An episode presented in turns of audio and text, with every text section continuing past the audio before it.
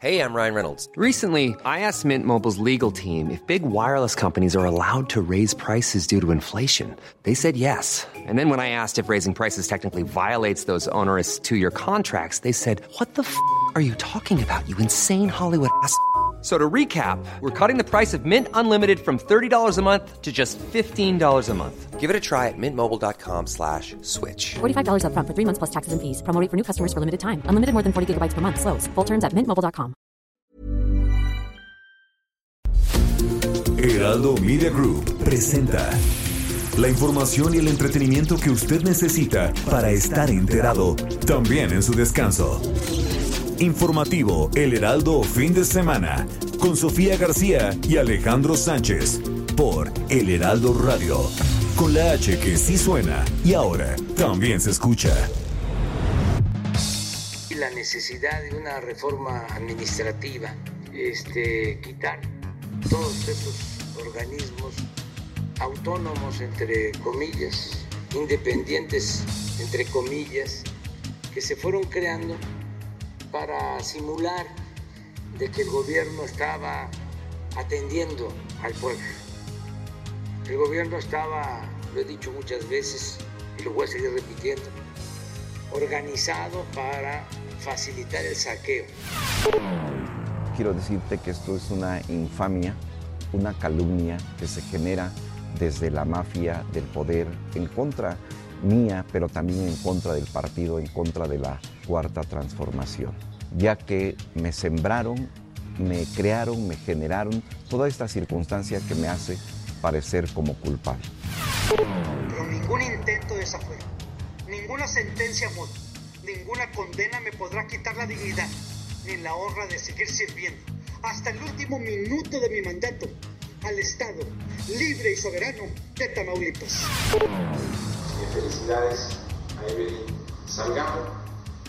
Tienes una gran responsabilidad conducir a nuestro movimiento hacia la victoria.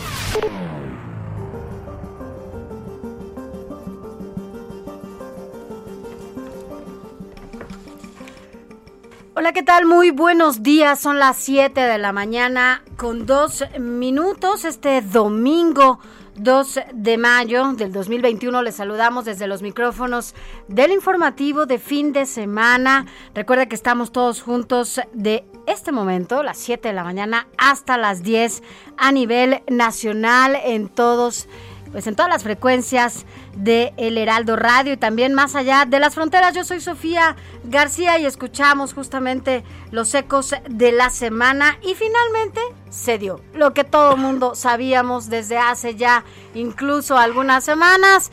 Evelyn Salgado será la candidata, la hija de Félix Salgado será la candidata al estado de Guerrero por Morena. Alex Sánchez, ¿cómo estás? Muy buenos días. Los rumores se confirmaron, Sofi. Buenos días a ti y a todo el auditorio. Evelyn Salgado, hija de Félix Salgado Macedonio, fue designada por Morena como su candidata a la gubernatura de Guerrero, cargo que aseguró ella va a ejercer por seis años en caso de ganar las urnas.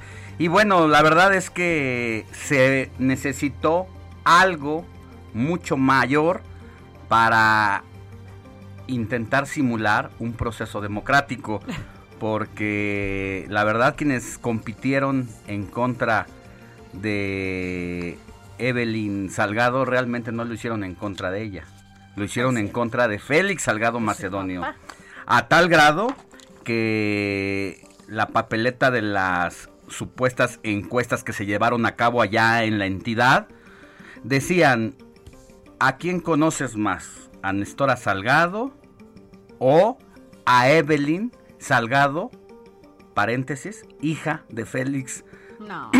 Salgado Macedonio. Así que de esa manera los estatutos del partido que im- impiden la promoción directa de cualquier familiar, familiar para suceder a alguien, como fue el caso de Félix Salgado Macedonio, se violó por completo. Oye, al ratito, si te parece, Alex, vamos a leer esos eh, tweets que en algún momento el propio presidente Andrés Manuel López Obrador en el 2015 y en el 2017 eh, daba a conocer a través de sus redes sociales hablando del nepotismo. Y bueno, pues hoy a propósito de ello ya nos platicarás en tu columna sobre este tema, pero la verdad es que pues es otro otras mentiras más y otros fraudes más de lo que ha hecho parte de esta cuarta transformación, pero ya platicaremos con ustedes esto y mucho más. Arrancamos rápidamente.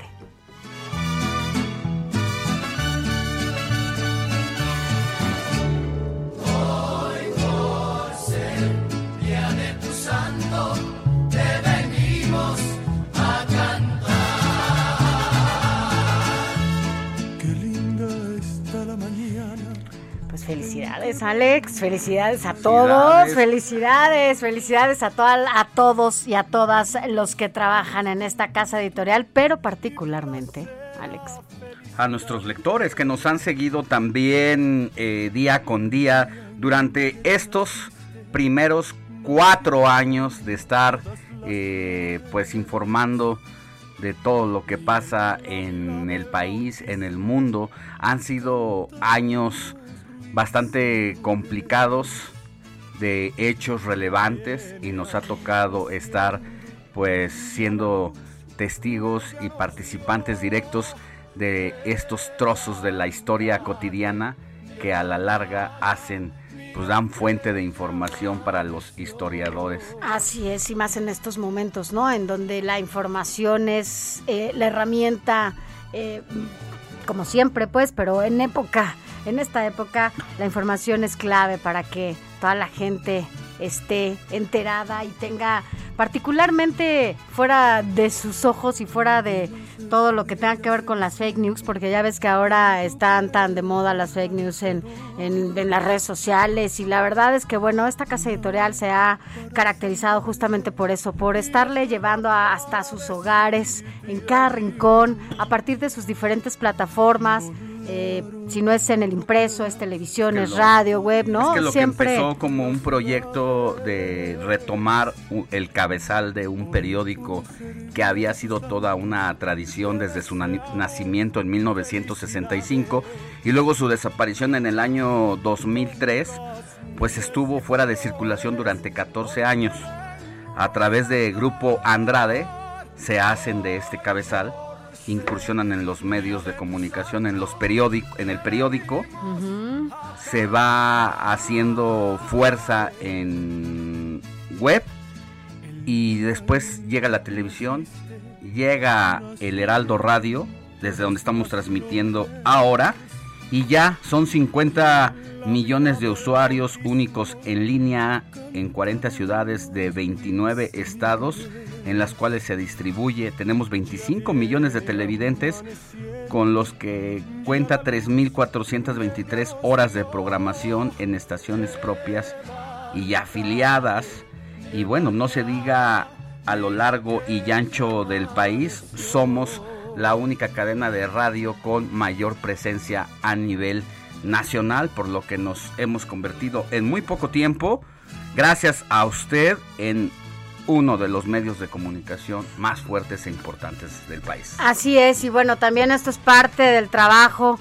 Eh, siempre quien encabeza estos equipos de trabajo, bueno, pues es prioritario porque a partir de ello, bueno, pues se tienden puentes justo para que se lleve a cabo todo, todo este trabajo y todo lo que usted ve, por supuesto, a nuestro presidente del Consejo de Administración, Ángel Mieres, quien es, eh, bueno, como se lo dice el presidente del Consejo de Administración, María Cristina Mieres, que es vicepresidenta de Desarrollo Cultural y Social de todo el grupo, Alejandro Aray Álvarez, vicepresidente de Medios Impresos, Antonio Olguina Costa, nuestro vicepresidente de Relaciones Institucionales, Franco Carreño, director general, y Alfredo González Castro, director editorial. Gracias a ustedes también por su confianza y por tejer esta, esta red que ha hecho que el Heraldo Media Group seamos toda una familia y que podamos llevar a cabo todo este trabajo las 24 horas del día, los 7 días de la semana, llevándole a usted toda la información que necesita. Así es y bueno, estaremos eh, dando datos relevantes sobre nuestra incursión en los medios de comunicación en estos cuatro años durante los próximos minutos, durante las próximas tres horas que estaremos juntos de aquí hasta las 10 de la mañana y sin más preámbulos, estas son las noticias.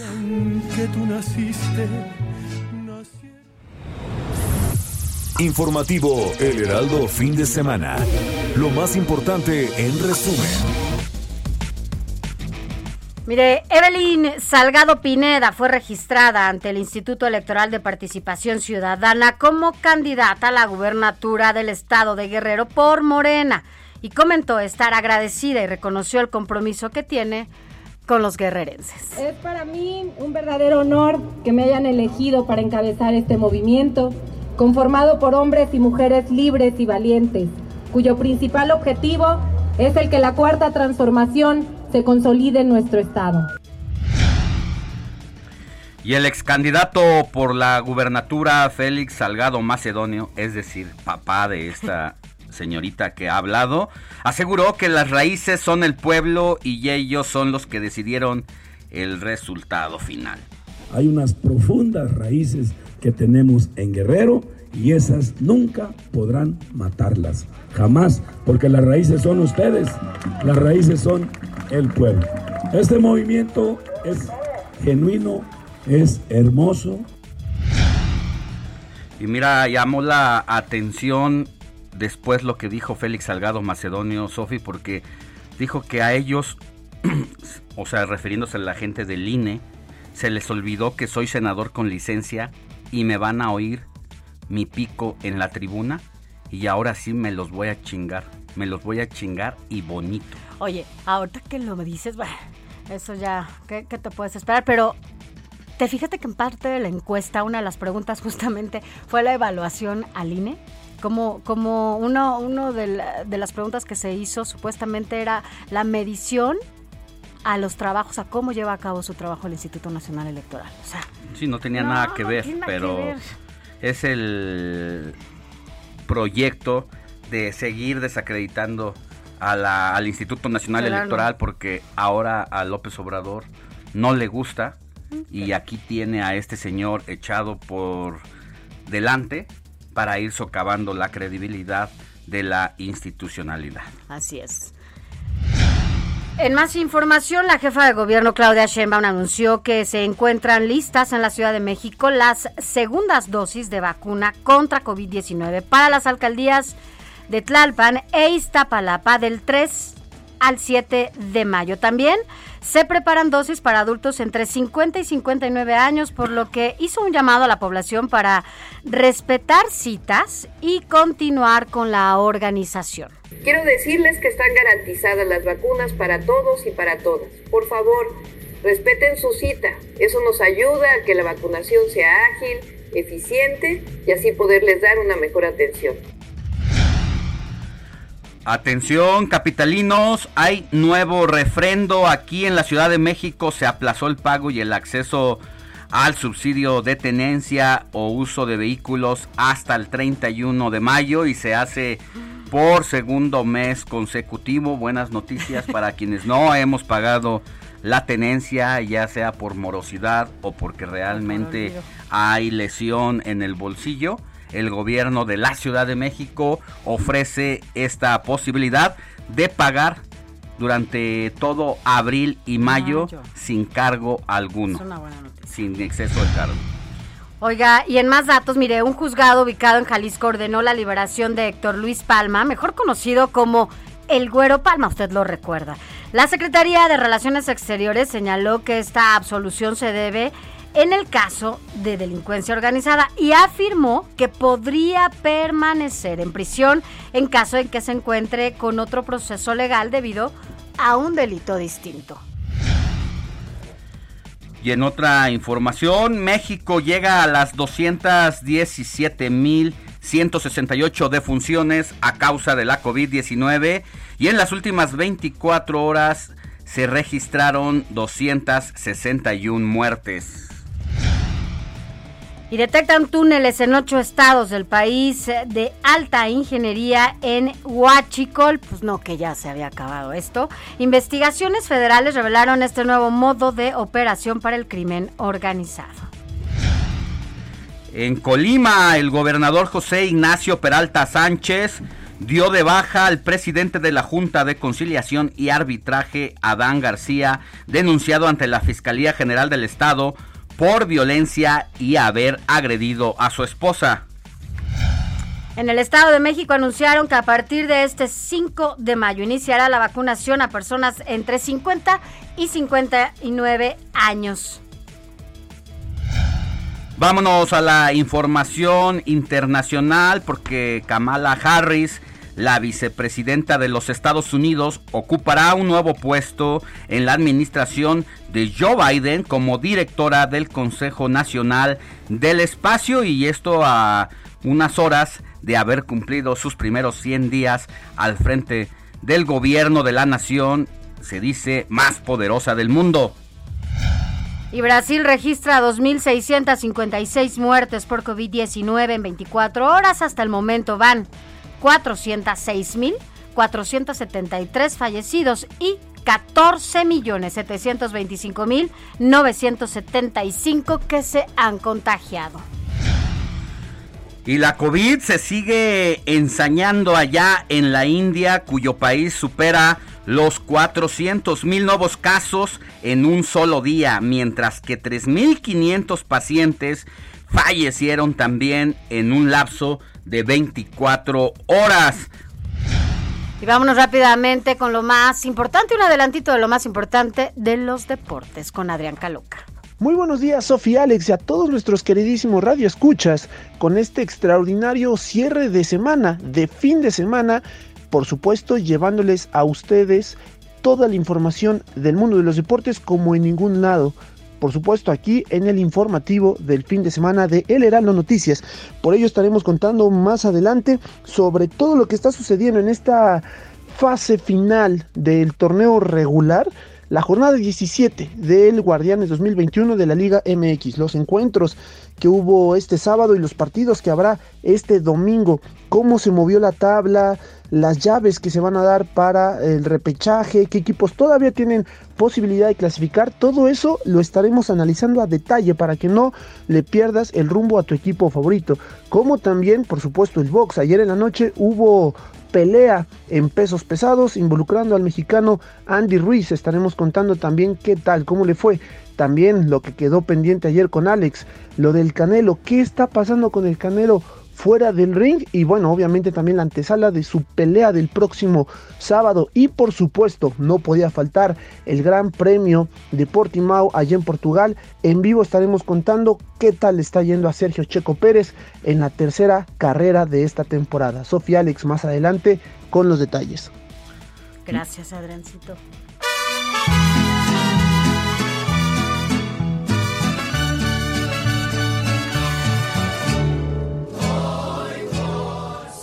Mi querida Moni Reyes, muy buenos días. ¿A quién festejamos además de al Heraldo de México en su cuarto aniversario? ¿Quiénes llevan el nombre específico que se celebra hoy?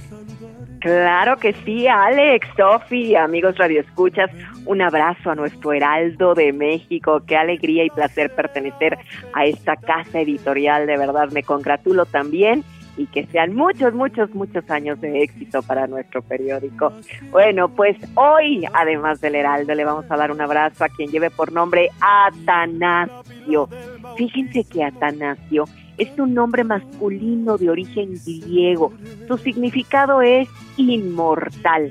Atanasio nació en el año 296 en la ciudad de Alejandría y se formó en materias filosóficas y teológicas. A los 24 años de edad, Atanasio fue ordenado diácono, lo que le permitió acompañar al obispo Alejandro de Alejandría al concilio de Nicea.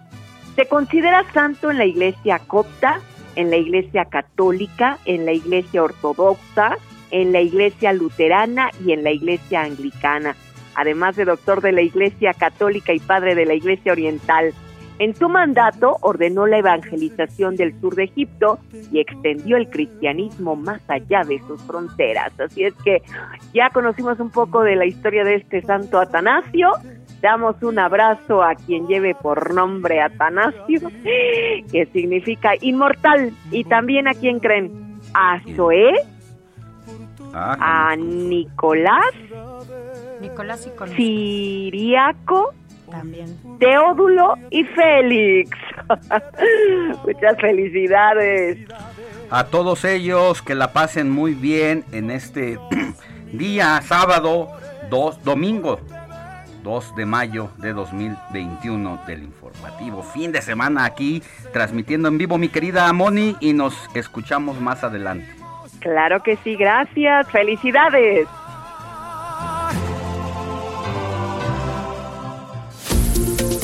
Informativo El Heraldo Fin de Semana con Sofía García y Alejandro Sánchez. Síganos.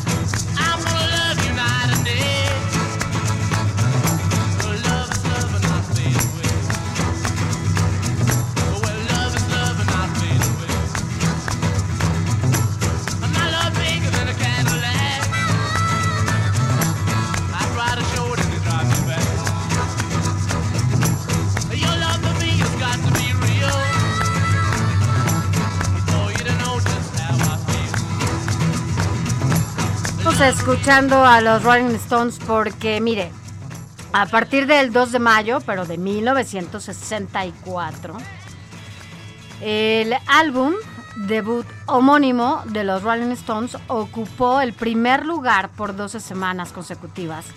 Las listas de éxitos del Reino Unido. El disco que, bueno, pues era de larga duración, usted se acuerda de estos discos, eh, con 12 canciones que les llamaban los LPs gigantes, estos acetatos que conocimos. Nosotros, va, ya los chavos ahora ya no los conocieron. Pues estuvo en la lista del país europeo durante 51 semanas, ocupando diferentes peldaños. La canción Not Fair Away eh, fue eh, parte de esta producción discográfica y entró en la lista de sencillos de los Estados Unidos en el lugar 98. Por eso estamos escuchando así a los Rolling Stones.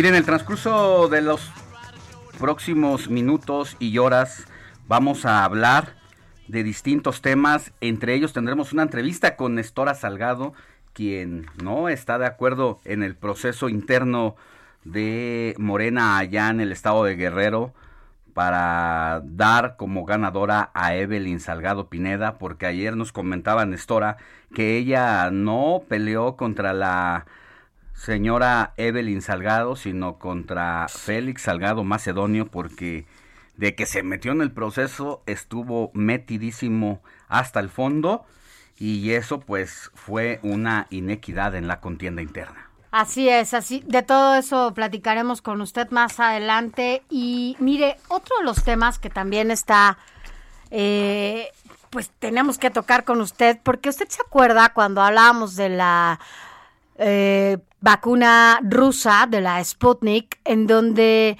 bueno, pues era muy cuestionada, eh, mucha gente decía, bueno, pues es que nadie sabe cómo se desarrolló, eh, la- eh, los científicos tenían ciertas dudas y demás. Bueno, hoy la, la Sputnik es la vacuna más esperada en el mundo y hoy la más cuestionada justamente es la de AstraZeneca, esa que desarrolló eh, la Universidad de Oxford, en donde, bueno, pues el mundo tenía muchas esperanzas, donde la humanidad básicamente estábamos esperando que ya saliera y terminaran todas sus fases. Bueno, pues hoy es la más cuestionada. Se invirtieron los papeles y de eso vamos a platicar. ¿Qué está pasando con la Sputnik, con esta vacuna rusa? Vamos a platicar con Mauricio Rodríguez, vocero de la UNAM para el COVID, que siempre nos aclara absolutamente todo y nos deja más tranquilos.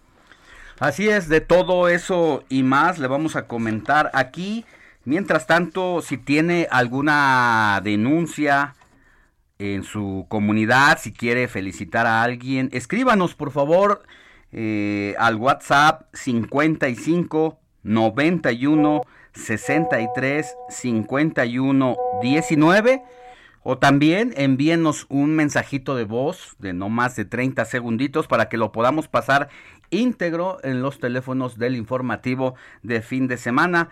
Le Así repito, el WhatsApp 55 91 63 51 19. Ya nos están escribiendo, ¿eh? Ya nos Al están escribiendo. lo Le vamos a decir de qué, eh, quiénes han sido las primeras personas que han escrito este domingo 2 de mayo.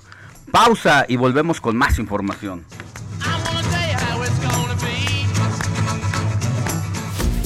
La noticia no descansa. Usted necesita estar bien informado también el fin de semana. Esto es Informativo El Heraldo Fin de Semana. Informativo Heraldo Fin de Semana. Regresamos.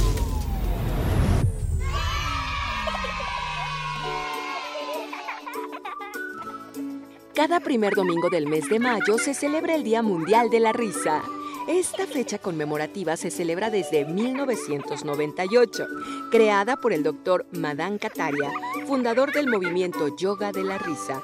El objetivo de esta fecha es para conseguir la paz mundial mediante la risa, una emoción positiva que, de acuerdo a especialistas, es la mejor medicina para curar la angustia, la autoestima, la depresión, problemas cardíacos, reducción de la glucosa en la sangre, relaja los músculos, favorece la producción de endorfinas, entre otros beneficios.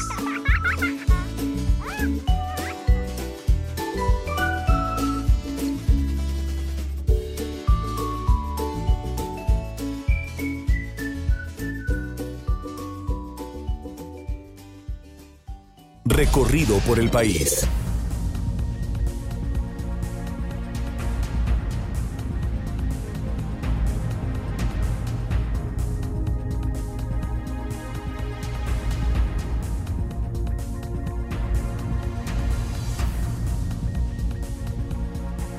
Siete de la mañana con 31 minutos, hora del centro de la del país. Vámonos ahora al recorrido por los estados y es que bueno, en el Estado de México, a partir del 5 de mayo, escuche usted que está allá en el Estado de México, arranca ya esta vacunación a personas de 50 a 59 años en municipios como Metepec, Toluca y Huizquilucan. Pero quien tiene toda la información es José Ríos. Buen día.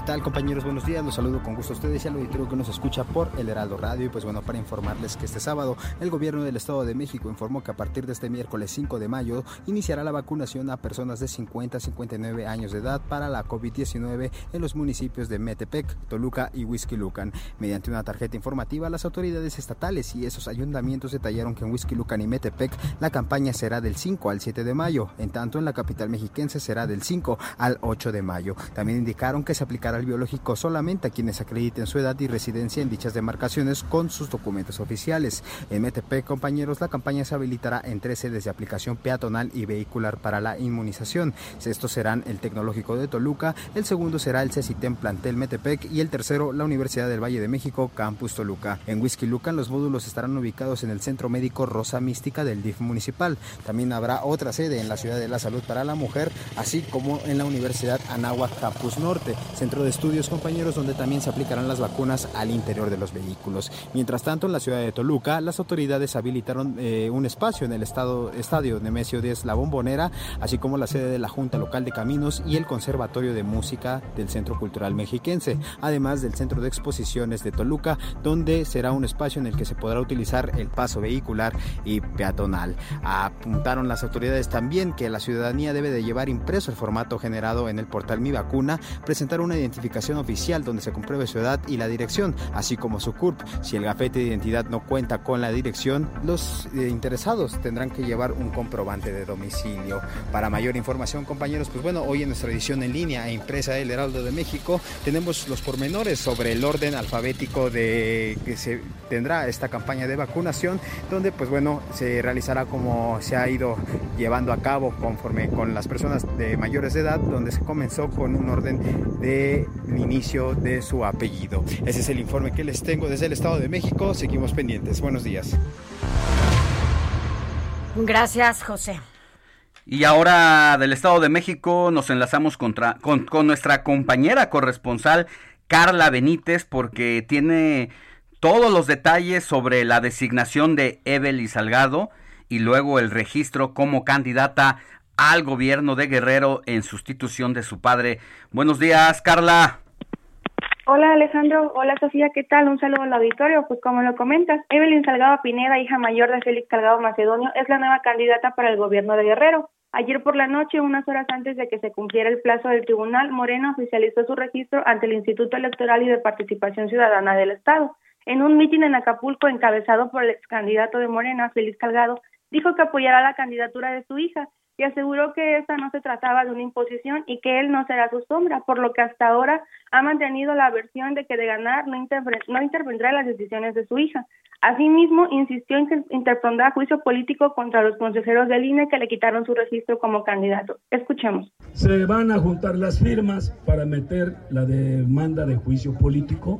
De, de hecho, ya está, ¿verdad? De hecho, ya está la, la demanda de juicio político, ya está interpuesta por unos ciudadanos contra Lencho, contra Lencho y contra Murayama, co- contra Ciro, contra Ciro.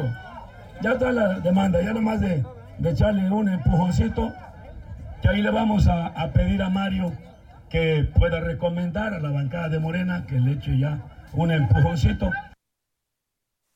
A la par, Mario Delgado defendió la designación de la hija de Macedonio y dijo que esta no se trataba de influyentismo, sino de la decisión de algunos guerrerenses. Esto ante la inconformidad de algunos militantes que aseguran, pues, sí hubo nepotismo. Tras darse a conocer los resultados y sin todavía iniciar campaña de manera oficial, Evelyn Salgado aseguró que de ganar gobernará el Estado sin injerencia de su padre. Esto pese a que el propio senador con licencia advirtió que él sería gobernador a toda costa y que este próximo 6 de junio irían dos en la boleta electoral en referencia a él y su primogénita hoy candidata. Luego del anuncio oficial, les comento que las reacciones no se hicieron esperar, entre ellas las de grupos feministas que señalaron que con Evelyn como candidata predomina la impunidad, pues de ganar la gubernatura cuestionaron el destino de la investigación por abuso sexual en contra de su padre. Asimismo, mujeres fundadoras de Morena en el estado pidieron a Evelyn que declinara por Néstor, a quien en la encuesta por- de- realizada por Morena quedó 24 puntos abajo. Esto pese a que pues la propia senadora también reiteró que en Morena uno de los pilares es el no nepotismo, por lo que mostró inconformidad ante la de este ante la ganadora pues Evelyn. Ah, cabe recordar que ayer no se presentó durante la conferencia en la que se anunció quién sería la candidata. Hasta ahora ninguno de los otros candidatos y candidatas a la gubernatura de la entidad por otros partidos ha pronunciado respecto a la decisión de Morena. Se espera que Evelyn inicie campaña durante este fin de semana y pues seguiremos a la expectativa de lo que pueda ocurrir durante esta gira. Mi reporte. Buenos días. Buenos días, Carla. Estaremos pendientes en caso de que ocurra algo importante en el transcurso de las próximas horas. Hasta pronto. Hasta luego. Gracias. Y fíjate, Sofi, lo que también dijo Evelyn Salgado es, como ya lo dije en otras ocasiones, no me llamo Juanita. Es decir, eh, esta figura eh, se acuñó aquí en la Ciudad de México a partir de que un candidato del PT, Juanito de Iztapalapa, Sí, eh, de hizo campaña para llegar a la alcaldía, entonces eh, jefatura delegacional, un poco animado por el presidente López Obrador, y luego de que ganó, le dijeron con permiso, compadre, porque ahora ahí te va Clara Brugada. Entonces a partir de esa figura comenzó a llamárseles Juanitos y Juanitas, como fue el caso de las diputadas que tenían que ser candidatas por un tema de paridad de género de acuerdo a la última reforma electoral en su momento y que ya cuando llegaban y tomaban protesta pedían licencia para bajarse y entrar los hombres que realmente eran los Como que negociaban eh, pues las las los temas políticos y que eran de alguna manera los jefes de sección en el territorio ¿Quién operaba, no? y como suplentes llegaban a tomar el poder. Por eso ahora cada, cada candidata tiene que tener una suplente de su mismo sexo. No pueden tener, no pueden ser candidatas y suplentes de otro sexo. Pero bueno, vámonos hasta Michoacán. De Guerrero nos vamos a Michoacán porque allá las cosas no están nada, nada bien, desafortunadamente.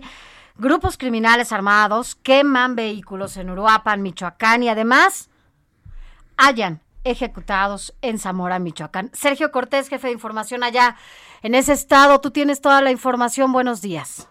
Buenos días, Alejandra, Sofía, qué gusto saludarlos. Pues sí, efectivamente, este sábado grupos armados secuestraron diferentes vehículos aquí en Michoacán y los quemaron en diferentes tramos carreteros del municipio de Uruapan, apenas a 95 kilómetros de la capital del estado, de aquí de la ciudad de Morelia. El gobierno estatal informó que la situación fue controlada en pocas horas y pues afortunadamente no se registraron víctimas mortales. Déjenme les comento que los hechos ocurrieron antes del mediodía de ayer, sábado, cuando delincuentes armados interceptaron vehículos de carga y comerciales y les prendieron fuego en la carretera Paracho Los Reyes.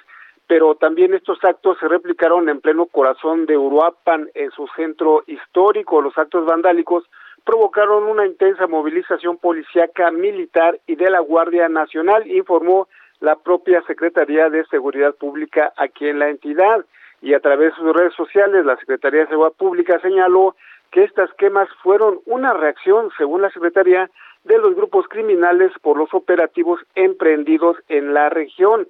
Fue de este modo que la dependencia desplegó un operativo en el municipio ante los hechos e informó de la detención de la detención de dos implicados en el incendio de los vehículos en Uruapan, uno de ellos, uno de los detenidos con quemaduras, por lo que fue trasladado a un hospital para la atención médica. Y efectivamente, como lo comenta Sofía, pues también ayer, ayer 1 de, de mayo, Zamora amaneció con cinco pues personas descuartizadas, desafortunadamente.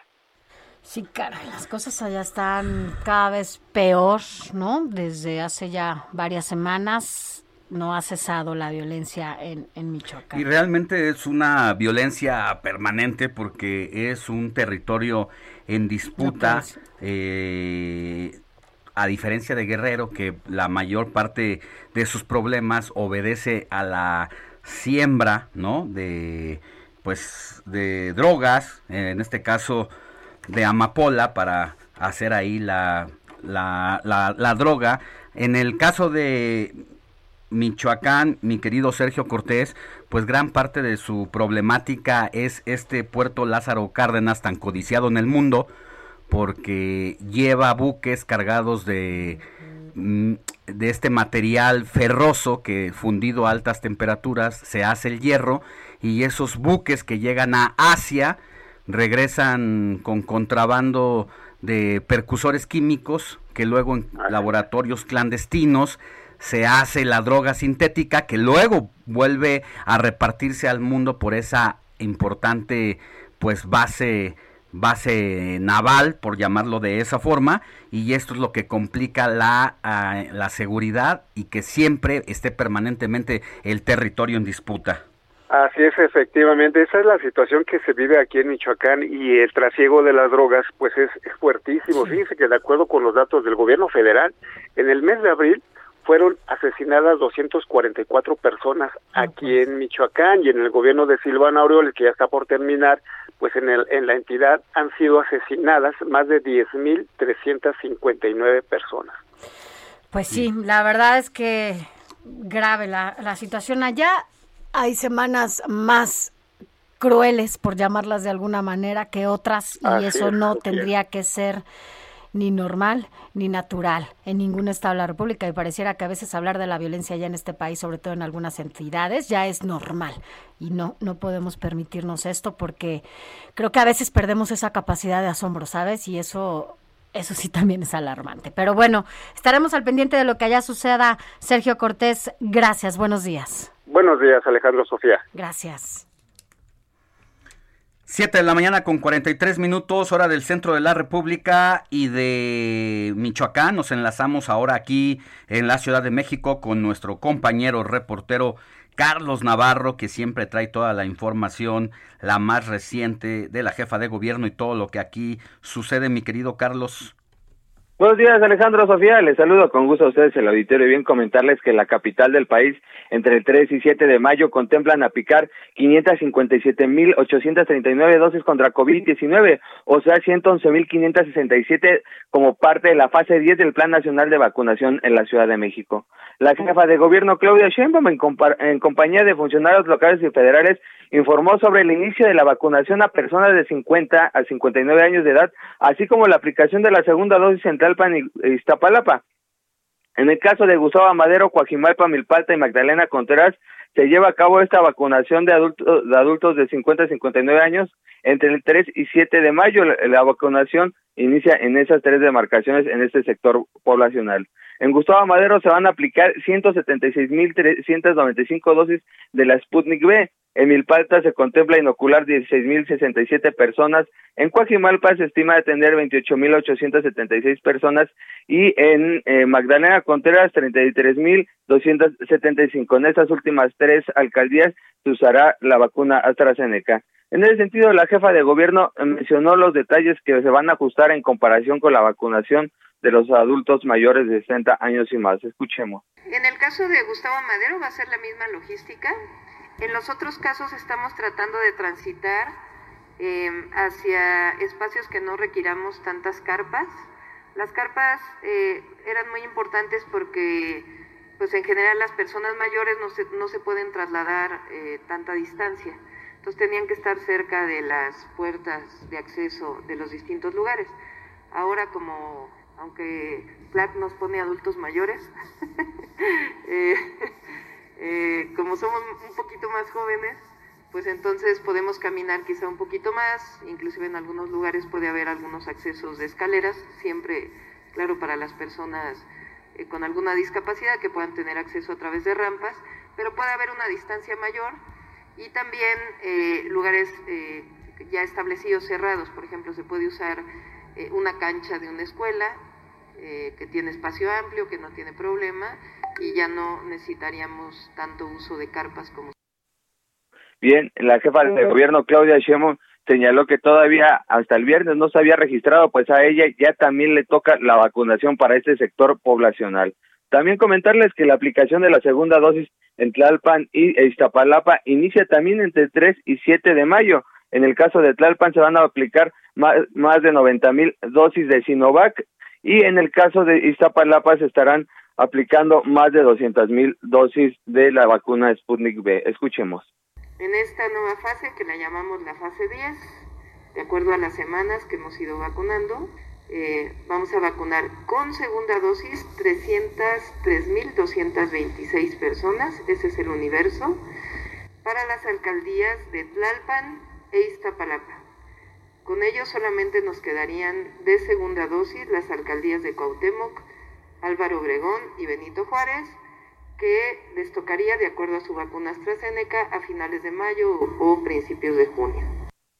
Así es que la próxima semana el gobierno de la Ciudad de México, en combinación con el gobierno federal, apuestan a estar aplicando más de 111 mil vacunas por día. Vamos a ver de qué manera se desarrolla, porque ya anteriormente no se les había cruzado un par de, de fases, ahora estarán combinando tanto la vacunación a personas de 50 a 59 años de edad como la, la aplicación de la segunda dosis a adultos mayores de 60 años y más. Alejandro Sofía, la información que les tengo. Muchas gracias, Carlos, que tengas buen día. Hasta luego, buenos días. Buenos días. Pues ¿Tú ya está, te vas ¿no? a vacunar Una- o ya no, te toca? todavía no entro a ese sector. Estoy Casi. Estoy a la mitad de no, no, estoy muy lejos todavía de entrar a los 50. Eh, pero yo ya quisiera vacunarme, de verdad. O Ah, sea, bueno. quisiera estar te- protegido, eh, tener mayor confianza de andar en la calle, eso sin perder las medidas Sanitarias. sanitarias Sí, que te- tenemos con las que tenemos que convivir de aquí por mucho tiempo, como el uso de la mascarilla. eh, por fortuna, yo soy de los que no me he enfermado. Sí, en ¿verdad? gran medida, eh, seguramente obedece a que mis protocolos sí son estrictos. Uso lentes, a lo mejor hasta eso tiene que ver también el hecho de traer lentes. Sí, porque los ojos era una porque parte luego por tú donde puedes estar el- eh, el cubierta de la mascarilla del puente de la nariz para abajo. Sí, pero los ojos Pero no. si hablas con alguien eh, de manera directa, sin cubrebocas, los ojos siempre son un foco de Pues mira, eh, riesgo. Algo será que no te has Y bueno, enfermado, pues afortunadamente. salido, Eres de los gracias- pocos. Gracias Eres de a la vida pocos. que me ha tratado bien en esta pandemia, pero es, hay pero que seguirse cuidando. Cuídese, aunque ya se haya vacunado, no deje de usar el cubrebocas, es necesario todavía. Vámonos, vámonos ahora eh, a- de este recorrido nacional que hacemos, vámonos un poquito más allá de las fronteras, porque también nos escuchan allá. Y es que, em, pues Biden, el gobierno, la administración de Joe Biden allá en Estados Unidos ya cumplió sus 100 años, pero, digo días. 100 días, 100 años no, 100 días. Eh, Manuel Marín nos cuenta. Estados Unidos celebró esta semana los primeros 100 días de gobierno del presidente Joe Biden. 100 días de un cambio radical en la Unión Americana, pues bajo el mandato de Donald Trump, el país se dividió socialmente y era urgente hacer un cambio de timón antes de que la situación ya no tuviera vuelta atrás. Estados Unidos avanza, pero no podemos detenernos. Competimos con China y otros países para ganar el siglo XXI. Estamos en un gran punto de inflexión de la historia. El mayor reto al que se enfrenta hoy la administración de Joe Biden es dar por terminada la pandemia y reactivar lo antes posible su economía. El país que lo haga primero tomará la delantera en el ámbito internacional y marcará las nuevas reglas en el mundo pospandemia. Estados Unidos avanza, pero no podemos detenernos. Competimos con China y otros países para ganar el siglo XXI. Estamos en un gran punto de inflexión de la historia. Los primeros 100 días de gobierno son como un amuleto de la buena suerte en la política norteamericana. Los próximos tres años y nueve meses que le restan a su administración no serán fáciles. Y eso lo sabe muy bien Donald Trump, quien buscará cualquier error del demócrata para impulsar su campaña a la presidencia en 2024. Manuel Marín, Heraldo Radio. Deportes, resultados, cambios, contrataciones, todo tipo de pelotas y balones con Adrián Caloca. Bruises on both my knees for you. Don't say thank you. Oh, please, I do what I want when I'm wanting to. My soul, so cynical. So you're a Mi querido Adrián Caloca, muy buenos días. Muy buenos días, Sofía Alex, ¿cómo están? Bien, bien, aquí con una... ¿Te das cuenta que hoy está mi querido tocayo Alex Muñoz en los controles? Así es. Cada uno tiene su propio sello de recibirte, cada quien a su manera, unos más sexys que otros. Así ¿Cómo es, te sientes con el tocayo Alex Muñoz? Que le agradece mucho también a Alex, un fuerte abrazo a él y a todos ahí en producción, porque hoy hay muchísima información para dar acerca de, los deportes, hablando sobre la última jornada del torneo Guardianes 2021 de la Liga MX. Ayer tuvo cuatro encuentros, el empate sin anotaciones entre Chivas contra Tigres, la victoria de León contra Querétaro, el empate, bueno, el León ganó dos goles a uno, Cruz Azul empató uno a uno frente a Tijuana y Mazatlán perdió por la mínima en su visita a Monterrey, por supuesto frente a los Rayados. Esto deja la tabla de una manera bastante peculiar que eh, en un momento más les diré, pero antes hay dos encuentros el día de hoy. Uno de esos ya lo platicábamos el día de ayer. Santos estará recibiendo al Puebla a las 7 de la noche con 6 minutos. Y el otro es, pues bueno, el Pumas América ya comentado a las 9 con 5 allá en Ciudad Universitaria. Los dos partidos tienen pues, características bastante peculiares. Pues Santos, en caso de ganar, se estaría metiendo de manera directa a la liguilla ocupando el, el lugar justamente de su rival del día de hoy, que es Puebla.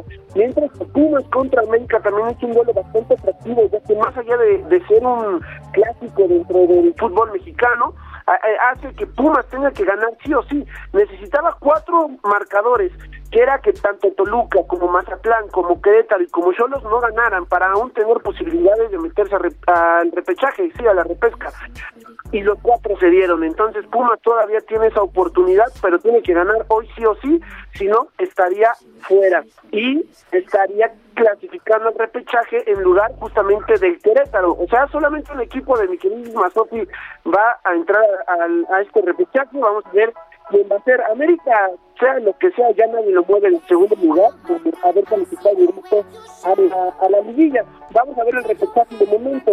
El número 5, León, estaría enfrentando al Querétaro, que es el número 12, entonces, insisto, sea Querétaro o Pumas el 6 que es Atlas, frente al 11 que es Toluca, el 7 que es Santos, hasta este momento en caso de que no gane, frente al 10 que es Tigres, y el número 8 que es Pachuca, frente al 9 que es Chivas. Mazatlán, Tijuana, Juárez, San Luis y Necaxa son hasta este momento los que ya están confirmados como eliminados. Entonces, pues bueno, vamos a ver, Sofía Alex, ¿cómo ven?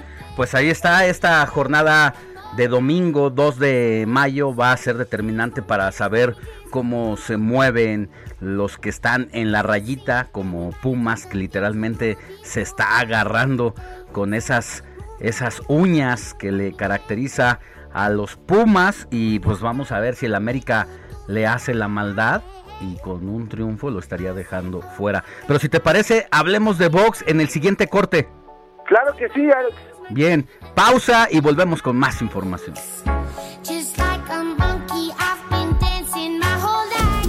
La noticia no descansa. Usted necesita estar bien informado también el fin de semana. Esto es Informativo El Heraldo Fin de Semana. Informativo Heraldo Fin de Semana. Regresamos. Noticias a la hora. Heraldo Radio le informa. Buenos días, 8 de la mañana en punto. La Secretaría de Salud presentó el mapa y casos de coronavirus en México, donde la cifra de muertos llegó a los 217.168 y a los 2.347.780 contagios confirmados. Este domingo 2 de mayo el Servicio Meteorológico Nacional pronostica que el frente número 54 y la decimocuarta tormenta invernal dejarán de afectar a México. Mientras tanto, en la capital del país se activó la alerta amarilla por pronósticos de temperaturas altas de 28 a 30 grados entre las 14 y 18 horas en las demarcaciones Azcapotzalco, Benito Juárez, Coyoacán, Cuauhtémoc, Gustavo Amadero, Iztacalco, Iztapalapa, Miguel Hidalgo y Venustiano Carranza. ¿Cuándo inicia la jornada de vacunación anti-COVID para personas de 50 años en la Ciudad de México? Daniel Rivera tiene el detalle. Adelante, Dani, te saludo con gusto. Buen día. Buen día, Moni. Gracias. Así es, el gobierno de la Ciudad de México iniciará este lunes 3 de mayo la aplicación de la primera dosis de la vacuna contra el coronavirus a personas de 50 a 59 años en las alcaldías Magdalena Contreras, Guajimalpa, Gustavo Amadero y Milpa Alta. En conferencia de prensa, la jefa de gobierno Claudia Sheinbaum informó que la, la Ciudad de México eh, hay 1.256.000 personas de este rango de edad, de las cuales 253.200 serán vacunadas en la primera fase. La vacunación en este sector se realizará desde este lunes 3 de mayo al viernes 7 de mayo en las alcaldías antes mencionadas y al igual que en las fases anteriores, la vacuna se aplicará conforme a la letra inicial del primer apellido. Para poder recibir la vacuna deberás registrarse en la página mivacuna.salud.gov.mx o marcar a Locatel al 55 56 58 11 11. Finalmente, el día de tu vacunación deberás llevar tu CURP, una identificación oficial o acta de nacimiento y un comprobante de domicilio. Eh, llegando, deberás presentar tus documentos eh, al personal del módulo para que para este, recibir la vacuna. Hasta aquí la información, Moni. Muy buen día. Seguimos pendientes. Claro que sí, seguimos pendientes. Gracias, Dani. Gracias, Moni. El gobierno federal con la brigada Correcaminos anunció el inicio de vacunación de primeras dosis de vacuna también contra COVID a personas de 50 a 59 años en el municipio de San Pedro Garza García, Nuevo León, los días 5 y 6 de mayo. La vacunación se llevará a cabo una vez concluida la jornada de segunda dosis en adultos mayores de 60 años, que será el 3 y 4 de mayo. En el mundo, California dejará en libertad a 73 mil prisioneros. La mayoría cometieron crímenes violentos. El gobierno detalló que podrían quedar en libertad alrededor de 60 mil personas encarceladas por estos delitos. Se me va a quemar el corazón.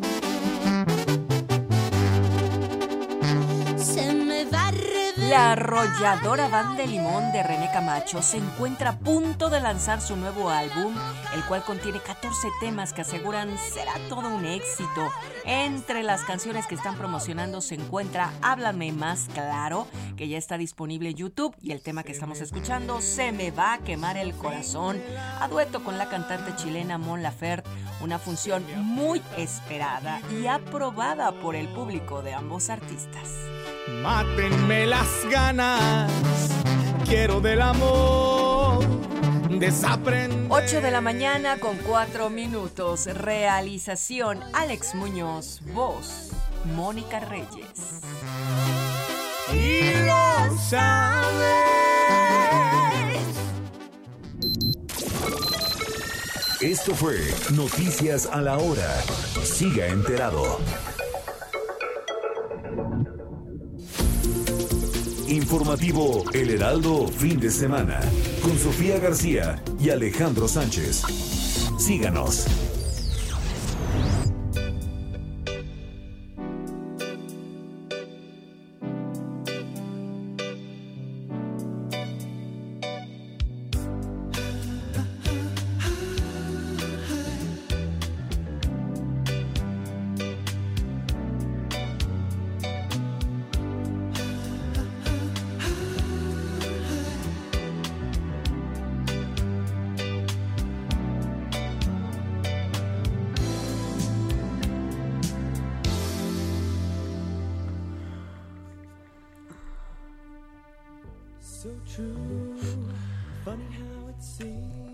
Estamos escuchando a esta banda británica Spandau Ballet. Es que el 2 de mayo, así un día como hoy, pero de 1983, esta banda ocupó durante cuatro semanas consecutivas el lugar número uno en la lista de singles en el Reino Unido con esta canción True.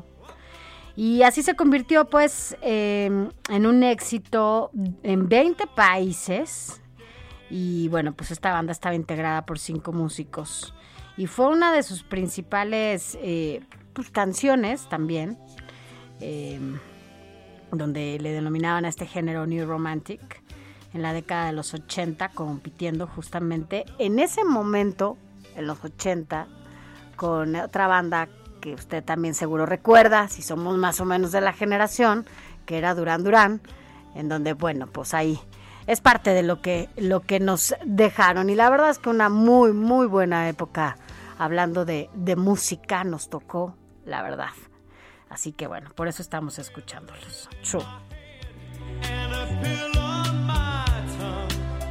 Over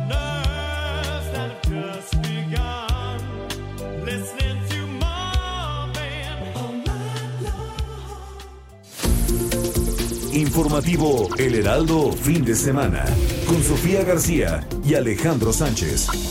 Síganos.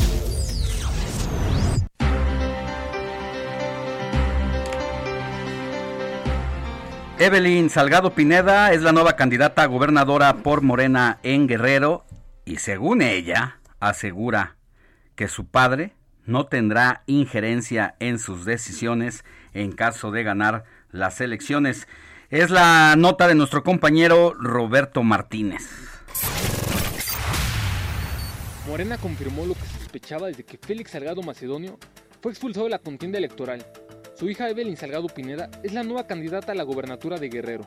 El senador estuvo promoviendo a su hija a lo largo de la semana, a través de sus redes sociales difundiendo una imagen con ella. El artículo 23 de los estatutos del partido dictan que no se permitirá que los dirigentes promuevan a sus familiares. También desde el viernes circulaba en los medios de comunicación que la senadora Nestora Salgado había confirmado que la elegida a competir por el Estado sería Evelyn. Mario Delgado, presidente nacional del partido, indicó en conferencia de prensa que ante la injusta decisión de cancelarle la candidatura de Félix Salgado, la nueva banderada será la hija del senador. Me parece que los resultados son concluyentes, coinciden en el mejor posicionamiento de Evelyn Salgado. Se aclaró que las encuestas fueron telefónicas y también se realizaron encuestas espejo con dos empresas, Mendoza Blanco y Asociados y Parametría, con el fin de dar certeza al proceso. El resultado de las tres encuestas favoreció a la hija del ex candidato a la gobernatura de Guerrero, dejando a Nestora Salgado en segundo lugar y a María de la Luz Núñez en tercero. La nueva candidata agradeció ser parte del ejercicio democrático que se realizó en el partido y ser la persona elegida que competirá por la gobernatura. Añadió que es una oportunidad de escuchar la voz del pueblo. Además, aclaró que ella es la que gobernará los seis años en caso de ser electa, y su padre no tendrá injerencia en sus decisiones. Así que, por el respeto que le tenemos al pueblo, Evelyn Salgado es quien gobernará. Félix Salgado Macedonio es mi padre, como les comenté, de quien me siento profundamente orgullosa, quien tiene todo mi apoyo, mi cariño y mi respeto, pero que definitivamente las decisiones son de Evelyn Salgado y él será, pues, eh, como siempre lo ha sido, mi guía y mi consejero. Después de toda la polémica que surgió por esta candidatura, solo queda esperar el día de las elecciones para conocer quién gobernará el pueblo de Guerrero. Para el informativo de fin de semana, Roberto Martínez.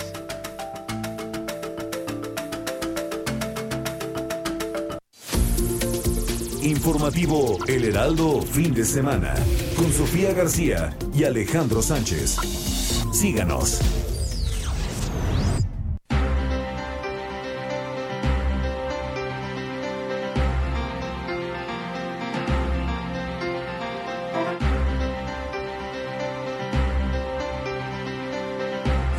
Allá en Guerrero, Alex, ya lo, ya lo decíamos desde el inicio de este espacio y, y justo, bueno, pues para, para seguir, Seguir con, con este tema, nos vamos ahora allá, a Guerrero, con una de las candidatas, supuestamente ya ella nos lo platicará bien cómo estuvo este, esta encuesta, que además rápida, ¿no? O sea, no, no, no, no entendemos esto, pero bueno, así se dan las cosas allá. Y, y Nestora Salgado, quien es senadora de la República por el Estado de Guerrero, eh, también estuvo en, en esta en esta competencia y no desde ahorita ya ya habías dicho Nestora buenos días que, que querías estar en esta contienda interna del partido Morena sin embargo bueno pues ayer los resultados de acuerdo a esta encuesta que dio a conocer Mario Delgado el día de ayer por la tarde bueno pues es Evelyn Salgado, la hija de Félix Salgado, la que se queda con la candidatura. ¿Cómo, cómo viste todo este ejercicio al interior de tu partido? Buenos días, Nestora. Buenos días, buenos días. Ah, pues bueno, eh, creo que todos lo vimos. eh, no creo que es solo una percepción mía. Todos, eh, todos miramos que no fue un, un proceso transparente, principalmente porque habían dicho que iba a haber más participantes. Finalmente nada más fuimos tres. Ah, una señora que tenía 17 años, que no vivía en Guerrero, que, y que la pusieron a contender para la gobernatura, este, y a Evelyn y pues a mí. Eh, todo, est- todo está bien, yo no le puedo quitar el derecho a nadie este, de participar eh, y, y tampoco puedo decir que no está bien que haya participado. Lo que no estuvo bien es de qué manera se manejó la encuesta, porque de la manera que se, que se manejó la encuesta, entonces me pusieron a competir con Félix, no me pusieron a competir con Evelyn, porque la encuesta, las grabaciones que tenemos de las encuestas y todo, todo este, como, como lo dijeron las, las encuestadoras, las empresas encuestadoras, cómo se manejó y al final lo dijo Mario Delgado, este, la pregunta siempre fue Evelyn, hija de, de Félix Salgado Macedonio.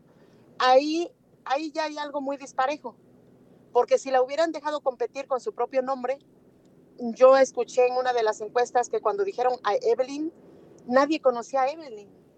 Entonces, cuando, eh, cuando decían hija de Félix Salgado Macedonio, entonces, ah, ok, pero ya era porque era Félix Salgado Macedonio.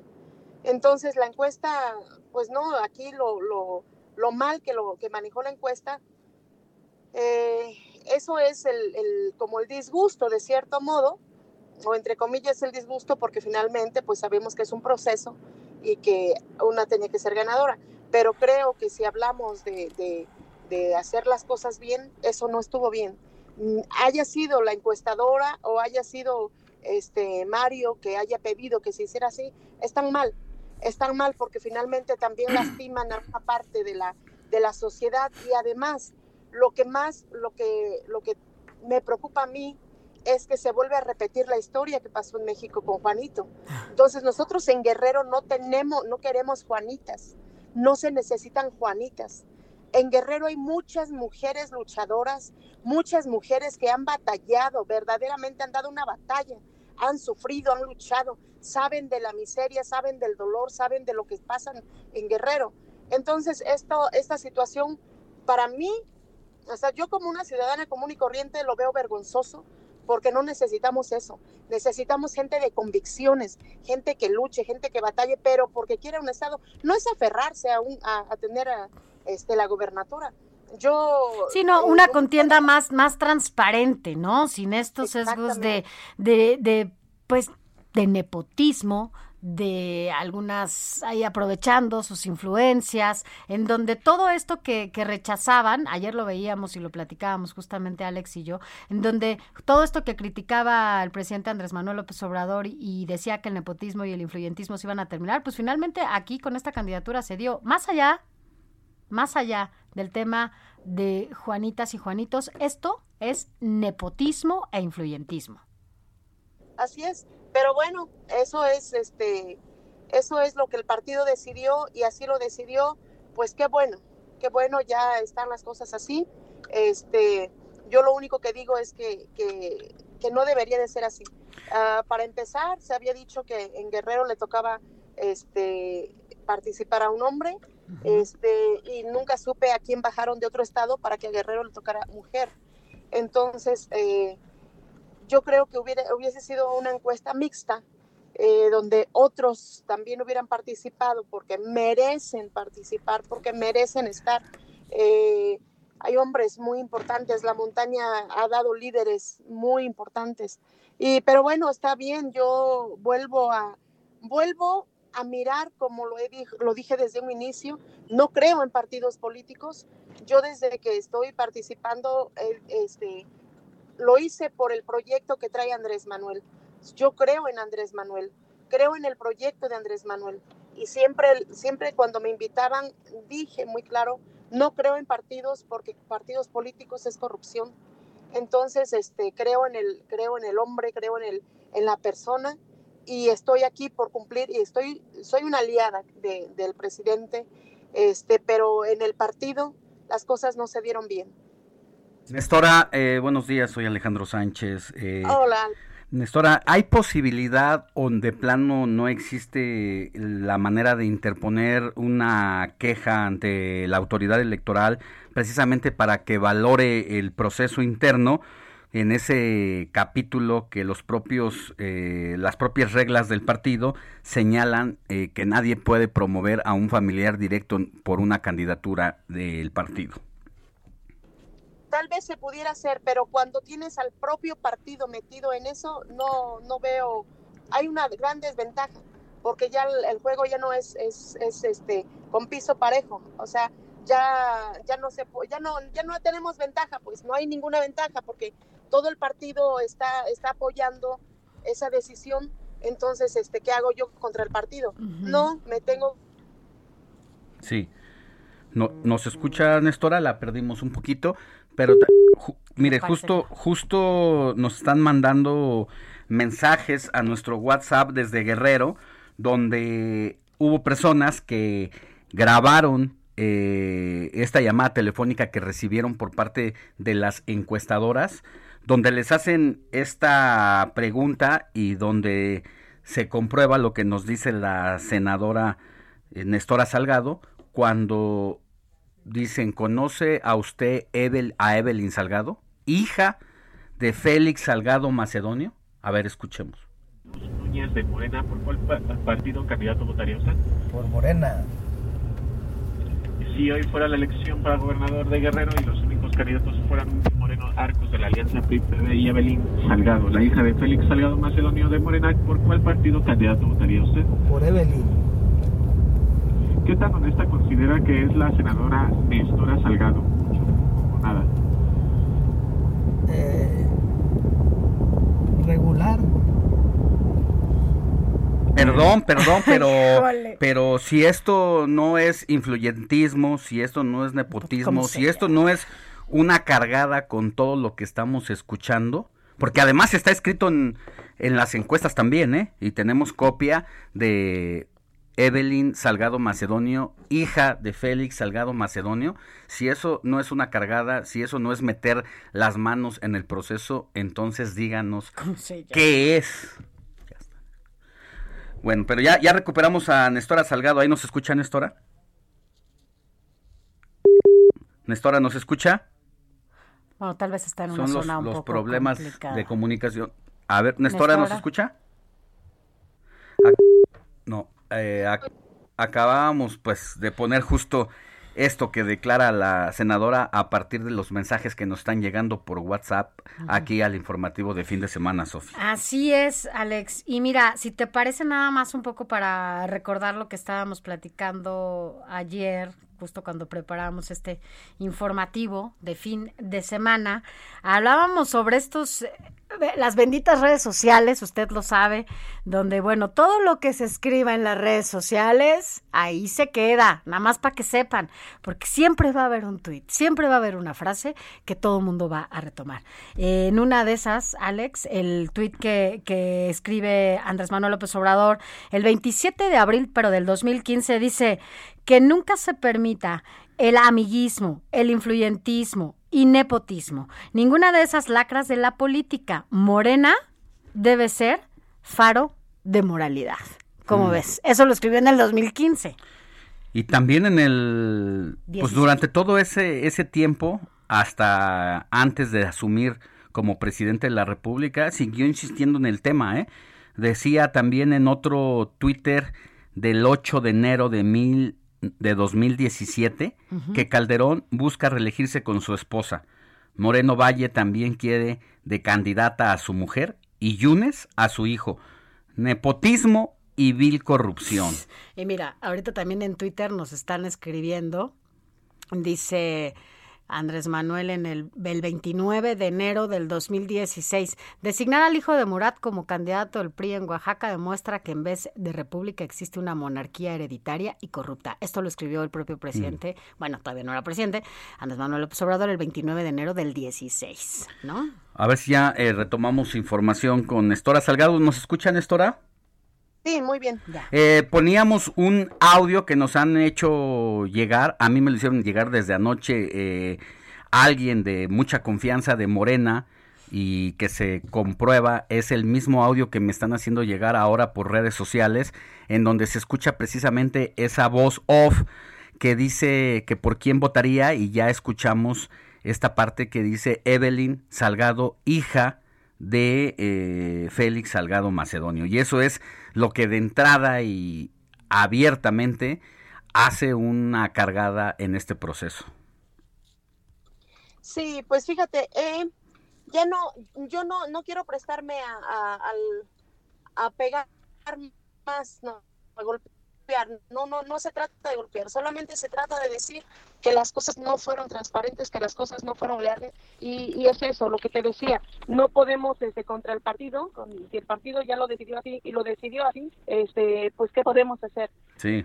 Eh, simplemente como demuestra que, que no hay no hay confianza pues no hay confianza en las cosas pero vamos a seguir trabajando vamos a seguir trabajando yo siempre he dicho este que hay diferentes este mm, trincheras para, para hacer lo que uno quiere hacer para seguir trabajando lo que a uno le gusta hacer a mí me apasiona el tema de los derechos humanos.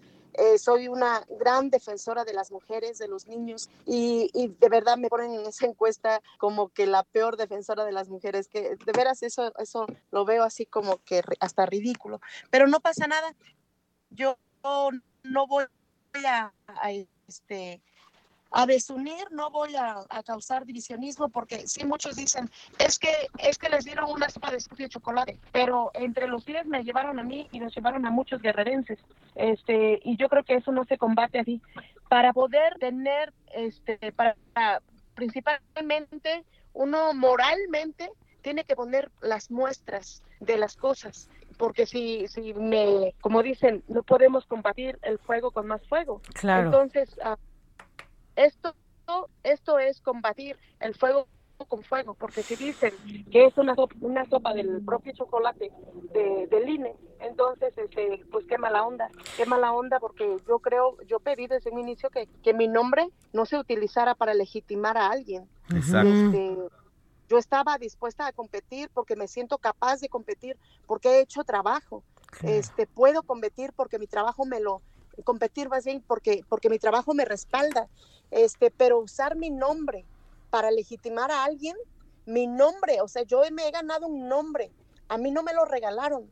Yo el nombre me lo he ganado con esfuerzo, con sudor, con lágrimas y con mucho dolor. Gané un nombre, gané un nombre en la parte de la historia de mi pueblo, de, Sí. mi, de mi estado, para que me, me pongan a hacer este ridículo, pues creo que no. No- Bueno. No, debería de ser. Pues nosotros seguiremos desde acá, Nestora, muy de cerca, sobre todo desde Ruta 2021, cómo será esta, esta campaña ahora y con Evelyn Salgado, pero pues desde acá vigilaremos también qué dice, qué dice, como dicen, el pueblo de Guerrero, ¿no? ¿Qué es lo que decide el pueblo de Guerrero? Nestora, mucho éxito y muchas gracias por haber estado con nosotros esta mañana. Lo, lo que es claro, es claro lo que... Ah, gracias.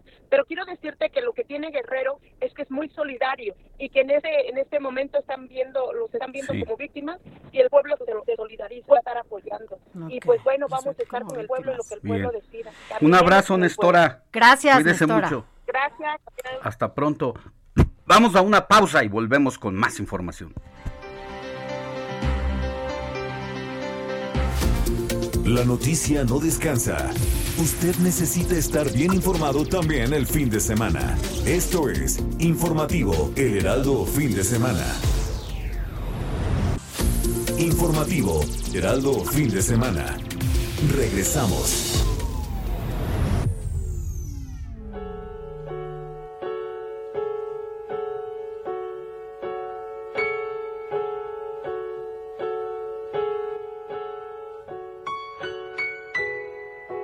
¿Sabías que la rumana Nadia Comaneci no ha sido la primera gimnasta en conseguir un 10 perfecto en unas Olimpiadas? Según diversos medios, en 1924, el gimnasta francés Albert Seguin se convirtió en el primer atleta en recibir un puntaje perfecto en gimnasia, esto durante los Juegos Olímpicos de París en el año 1924.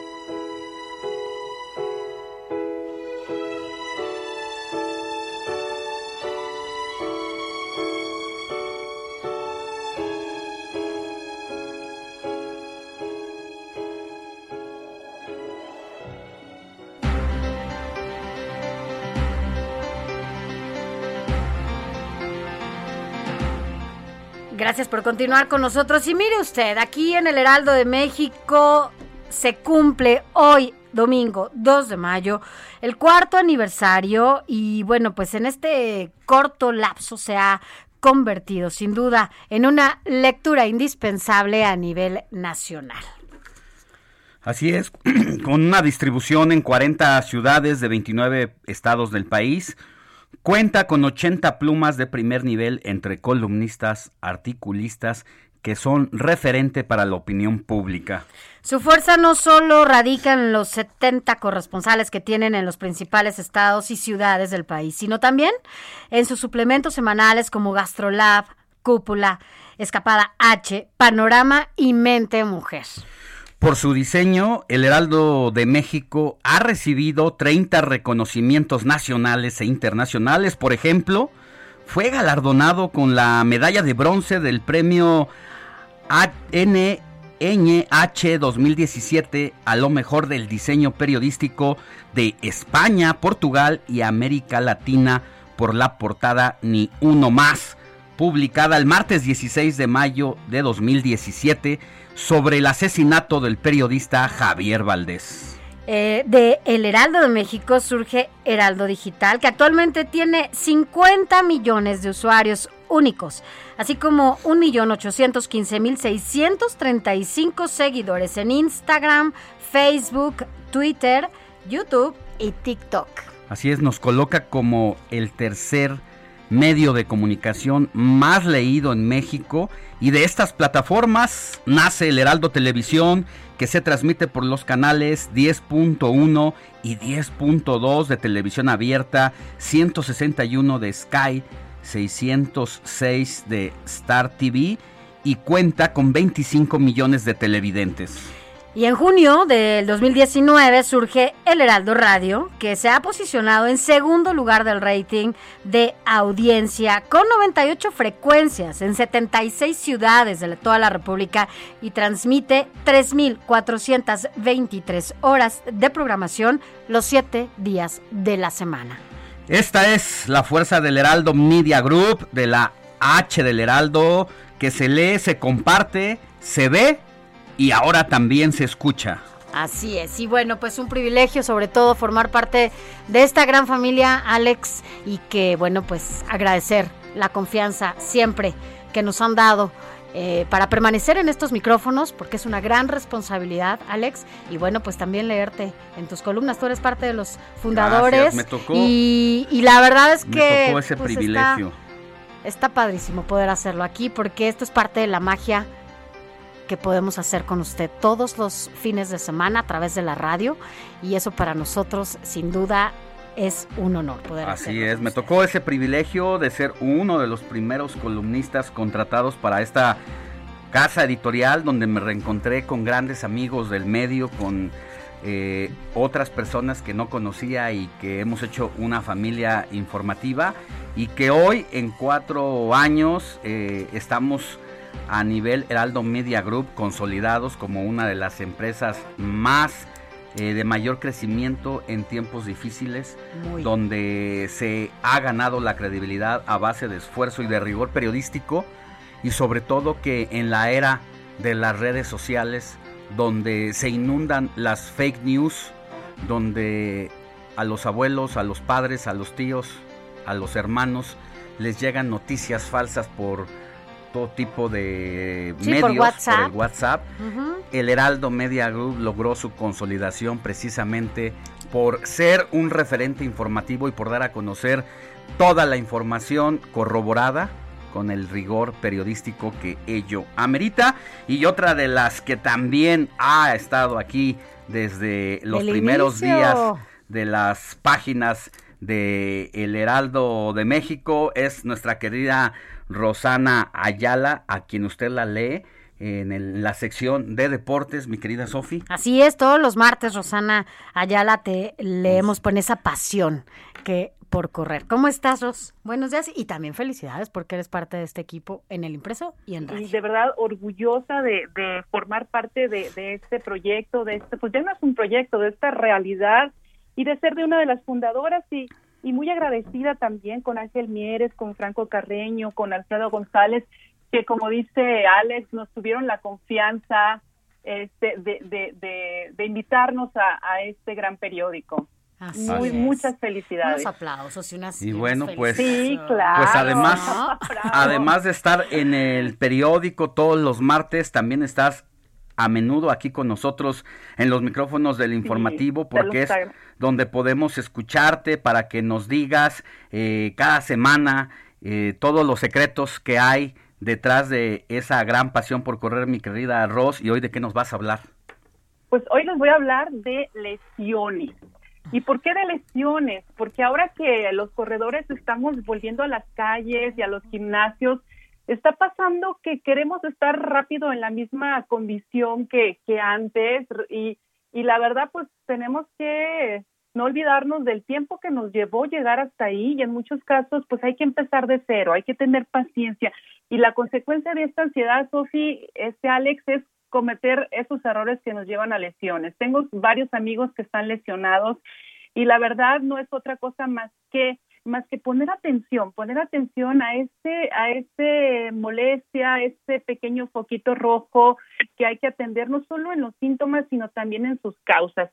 Esa molestia, no sé si ustedes la han sentido, nos dice que algo no estamos haciendo bien y que dentro de esas cosas que no estamos haciendo bien, eh, en primer lugar tenemos el sobreentrenamiento. Tal vez nos estamos sobreentrenando, estamos subiendo demasiado rápido nuestro volumen. O sea, pero ¿cómo saber ¿cuánto hay que entrenar? ¿Cuánto hay que subir? Me preguntan. Este, yo apelo a la famosa, a la famosa regla del 10% que nos dice que no, hay que aumentar más del 10% del volumen semanal.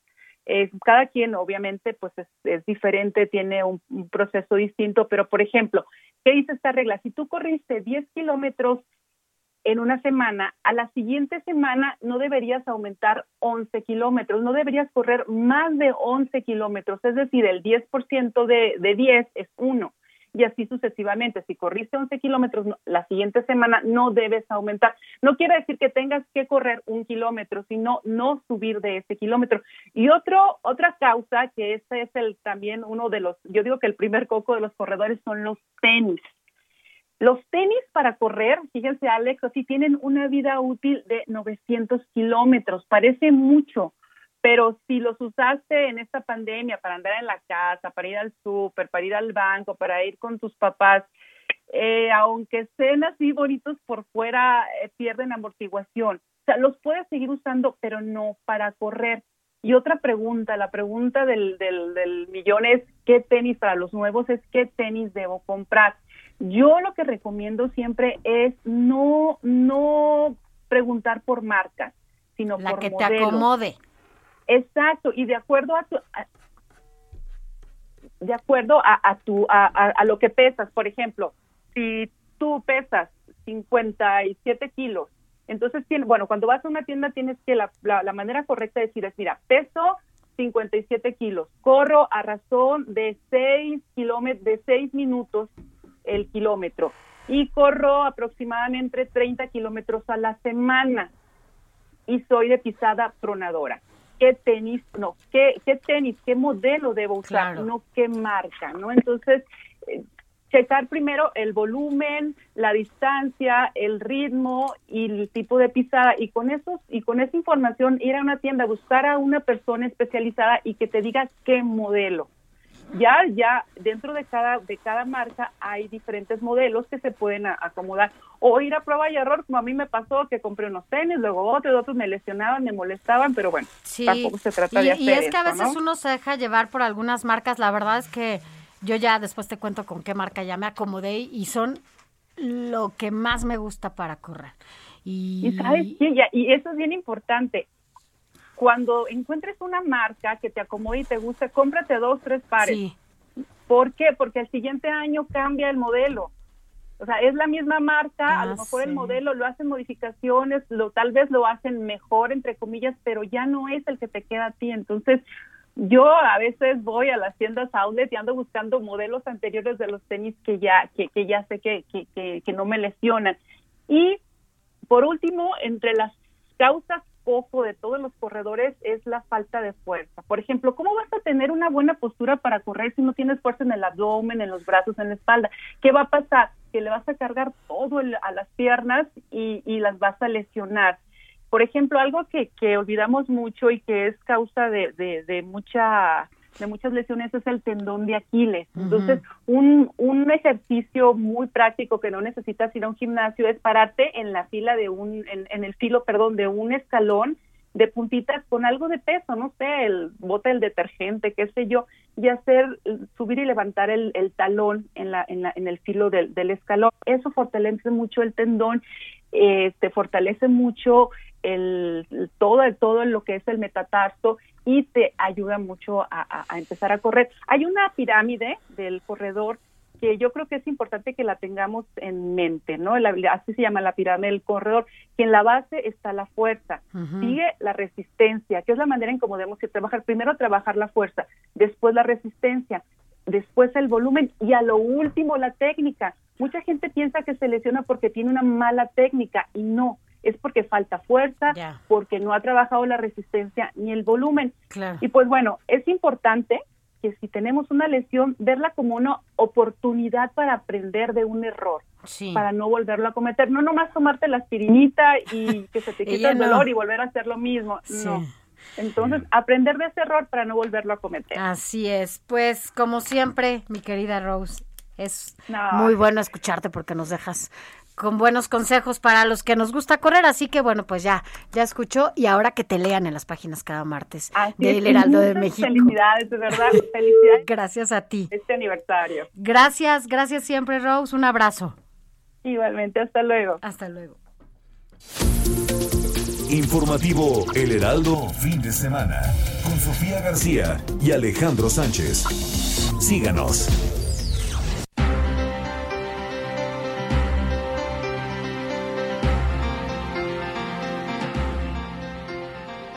8 de la mañana con 43 minutos hora del centro de la República y ahora abordamos el asunto de las vacunas. ¿Recuerda usted que al inicio de la pandemia y mientras se hacían las investigaciones y se desarrollaban diferentes vacunas en distintas partes del mundo, se comenzaba a hablar de la vacuna, la Sputnik 5, que era la más rechazada, la que poca, pocos científicos incluso le tenían desconfianza. No, no pocos científicos le tenían desconfianza. Bueno, pues hoy es la más solicitada y ya se prepara para hacer unidosis. Agradecemos que esté en la línea telefónica a Mauricio Rodríguez, vocero de la UNAM para los temas de la COVID-19. Mi querido doctor Mauricio, muy buenos días, ¿cómo estás? Hola Alex, muy buenos días, ¿cómo están? Saludos al auditorio. Gracias, pues hablábamos de este asunto de las vacunas. La Sputnik parece que se le ha facilitado a los gobiernos, es la que menos refrigeración necesita y hasta el momento es la que más efectividad ha demostrado. ¿Cómo ves? Pues sí, hemos, hemos ido viendo las, las historias ya de cada una de las vacunas. Eh, este Sputnik ha tenido un componente como geopolítico muy importante, ¿no? Desde que la anunció el presidente Putin diciendo, esta es la buena, ya la probamos. Ciertamente se anuncian como la primera vacuna que obtuvo registro para, para usarse en COVID. Y sí, cada vez más países la estamos usando y ahora están apuntando justamente a que sea de una sola dosis, que, que es parte de una estrategia que ya habían anunciado hace tiempo, pero que seguramente deben de estar muy pronto de, de lograr.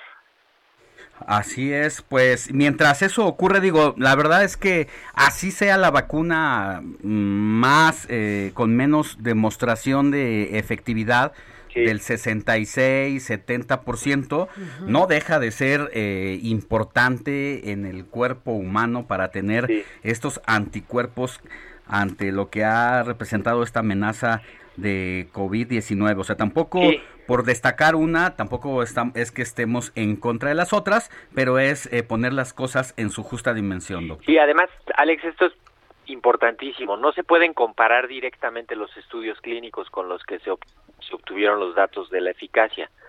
No, eso no se puede hacer porque cada uno fue bajo condiciones diferentes, en poblaciones distintas, evaluando parámetros diferentes. Entonces, cuando comparamos el estudio clínico de la de Pfizer contra el estudio clínico de la de Astra contra el estudio clínico, no, en, eh, ahí por eso encontramos diferencias a veces que se ven muy no- muy importantes, pero cuando ya volteas y ves la protección contra la enfermedad grave de COVID y contra la muerte por COVID, todas son igual de buenas, ¿eh? Ahí sí, todas están por arriba del 90% Oye. para prevenir eso. Siempre nos lo dices, doctor, buenos días. ¿Cómo Eh, la, la mejor vacuna, pues es la que Es la te que te pongan.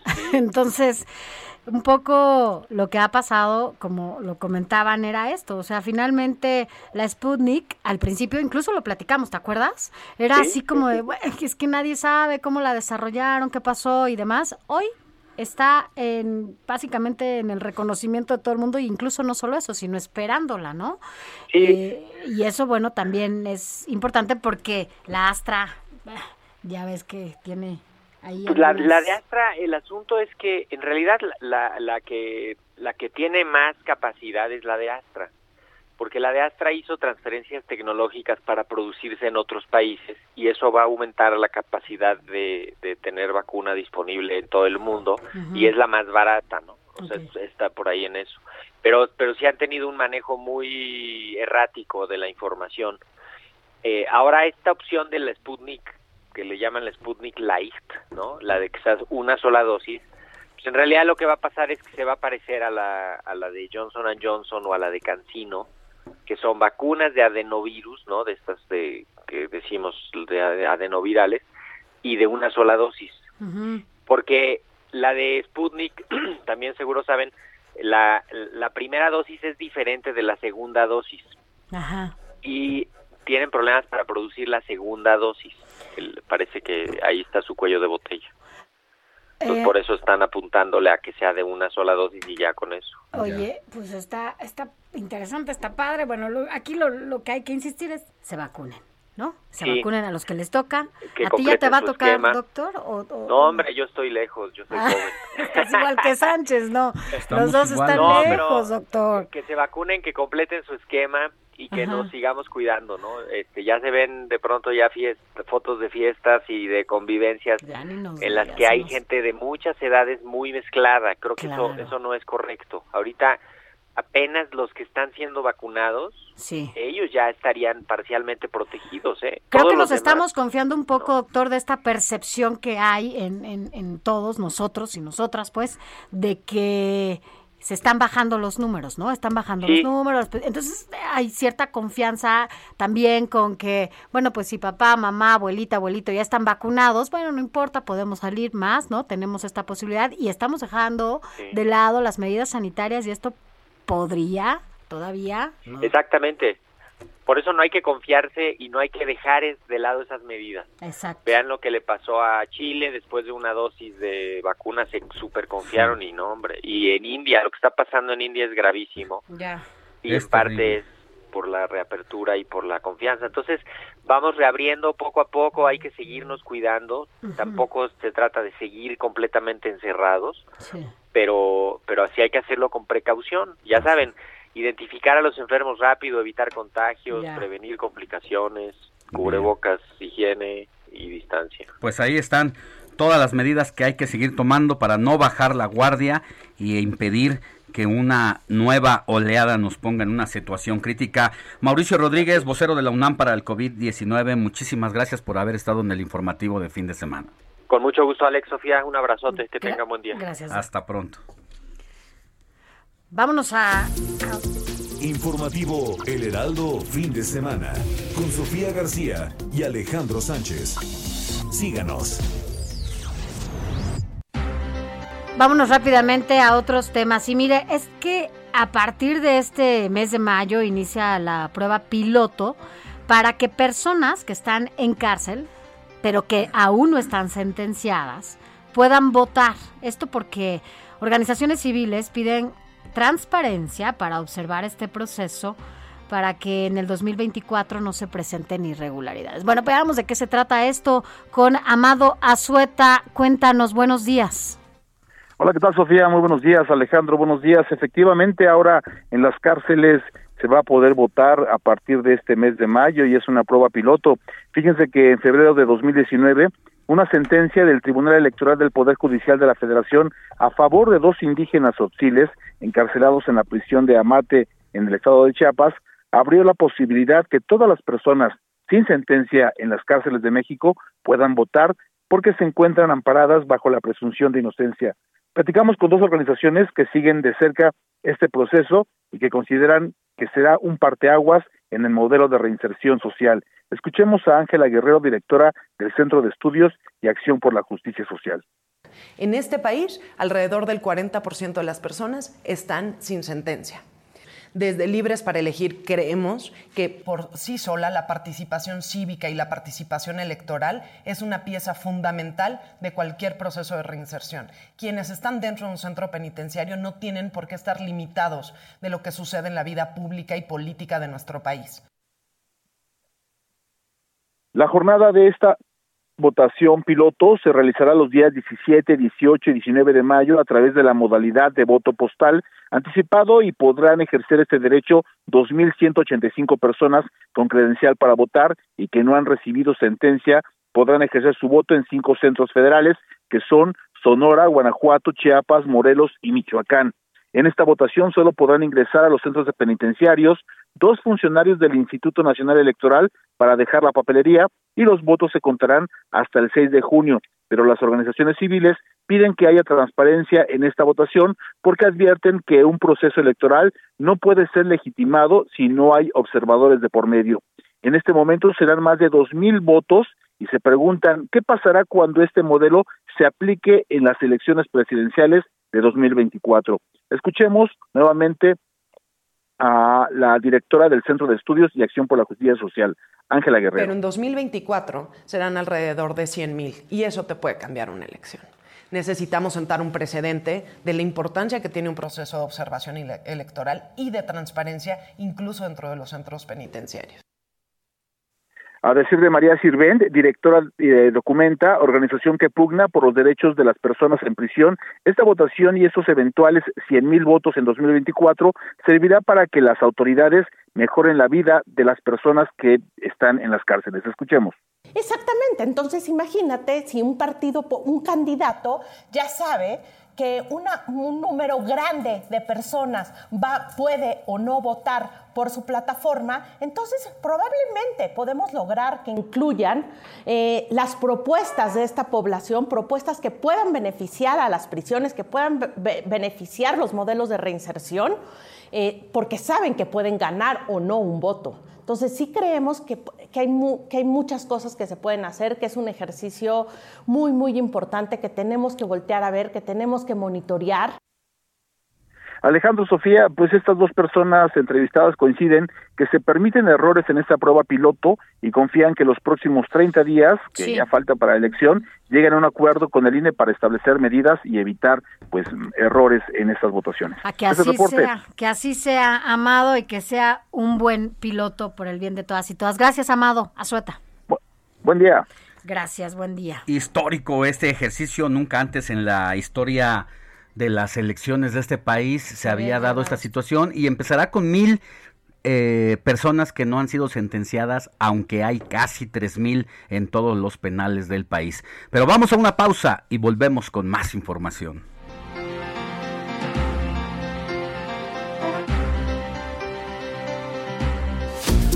La noticia no descansa. Usted necesita estar bien informado también el fin de semana. Esto es Informativo El Heraldo Fin de Semana. Informativo Heraldo Fin de Semana. Regresamos. Noticias a la hora. Heraldo Radio le informa.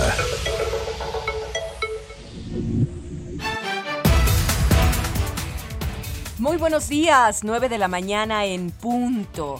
La ampliación de la línea 5 de las bombas en Tlalpan Preparatoria 1 en Xochimilco iniciará operaciones este lunes, así lo informa el Metrobús.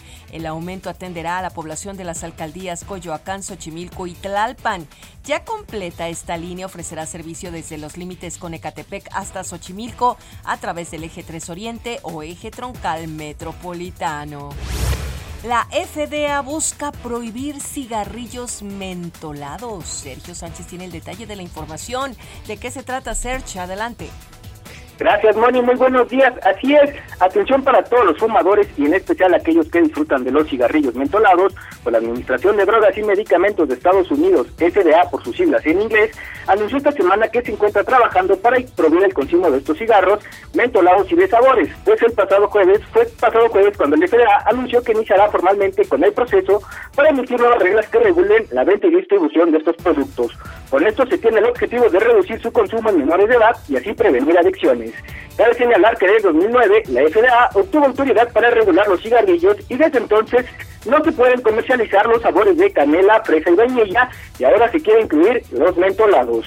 Si bien este sabor en específico no genera riesgos para la salud, la FDA señala que existen pruebas de que sí induce a su consumo a más temprana edad. Hasta aquí el reporte, Moni. Excelente domingo y gran inicio de semana. Claro, claro, hay que dejar de fumar. Muchas gracias, Serge. Hasta luego. Buen domingo. Un juez ordenó la liberación de Héctor Luis Palma Salazar. En un comunicado, la Secretaría de Relaciones Exteriores dijo que un juzgado absolvió al narcotraficante de 80 años, apodado El Güero Palma, de la acusación de delincuencia organizada, quien se encuentra preso en una cárcel del Estado de México. En el mundo, India dio inicio a la vacunación a personas mayores de 18 años. Ese país se ha convertido en el primero del mundo que desde el inicio de la pandemia reportó más de 400 mil nuevos casos en un solo día. Una pastilla que trata el COVID-19 podría estar disponible para finales de este 2021. Según los informes de la farmacéutica Pfizer, de ser aprobada se convertiría en el primer tratamiento oral anti-COVID en todo el planeta. Pero ¿por qué te ríes de mí? ¿Por qué te burlas Si yo soy como tú, yo sueño así. Hoy, 2 de mayo, se celebra el Día Internacional contra el Bullying o el Acoso Escolar. Esta fecha fue establecida por asociaciones de padres y diversas organizaciones no gubernamentales para concientizar sobre los riesgos del acoso escolar y los métodos para evitar la violencia en los centros escolares y para establecer un protocolo de actuación ante casos de este tipo. La causa se representa con un lazo de color púrpura. Y hasta quieren morirse temprano. Llegar a la casa y no saber. 9 de la mañana, 3 minutos. Realización Alex Muñoz, voz Mónica Reyes. ¿Y hasta cuándo?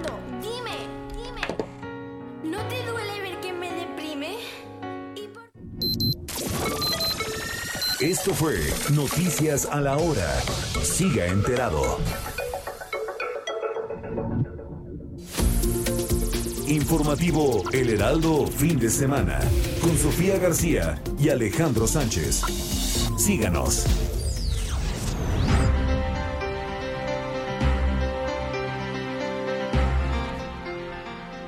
¿Usted sabe qué son los datos biométricos y por qué ha sido un tema tan polémico en los últimos días?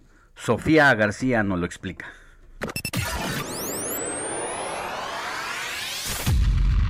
En México, recientemente se aprobó la creación del Padrón Nacional de Usuarios de Telefonía Móvil, el cual obligaría a los usuarios a registrar sus dispositivos móviles con datos personales y biométricos. Pero, ¿cuáles son estos datos? ¿Cómo funcionan? ¿Para qué sirven? Aquí te lo explicamos. De acuerdo con el INAI, los datos biométricos son las propiedades físicas, fisiológicas, de comportamiento o rasgos de la personalidad atribuibles a una sola persona y medibles. Son aquellas características ligadas a cada ser humano que lo hace ser único e irrepetible. Por ejemplo, las huellas dactilares, la retina, el iris, las facciones del rostro, el tono de voz, son los más comunes. Sin embargo, otros datos biométricos pueden ser el olor, la forma de las orejas, manierismos, las venas de las manos y expresiones faciales. Los datos biométricos son universales ya que todas las personas cuentan con ellos, únicos ya que son irrepetibles y distinguen a las personas, permanentes porque se mantienen a lo largo del tiempo en cada individuo y medibles de forma cuantitativa. La utilización de datos biométricos como identificación es una práctica cada vez más frecuente, desde poder desbloquear tu celular con tu huella dactilar o tu rostro, también se llegan a usar en la protección de documentos confidenciales o como identificación oficial. Ahora, con el Padrón Nacional de Usuarios de Telefonía Móvil, al adquirir una línea telefónica deberás proporcionar tu huella dactilar o iris. La Ley General de Transparencia y Acceso a la Información es quien vigilará que los datos proporcionados al padrón sean confidenciales y será el Instituto Federal de Telecomunicaciones el encargado de reunir y almacenar la información de los usuarios. Pero al mismo tiempo, IFT aseguró que no cuentan con el sistema adecuado para cuidar y proteger los datos de los usuarios y evitar las fugas de información.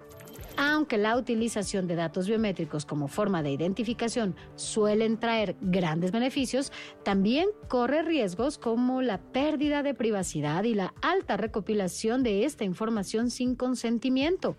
Como antecedente, en 2008 se creó el Registro Nacional de Usuarios de Telefonía Móvil, donde se les pedía a las personas dueñas de una línea proporcionar datos personales, pero en el 2011 fue eliminado ya que la información de los usuarios se filtró y se podía adquirir en Internet por 500 pesos. Por ello, ante este panorama, empresas y usuarios están buscando ampararse legalmente para proteger sus datos personales.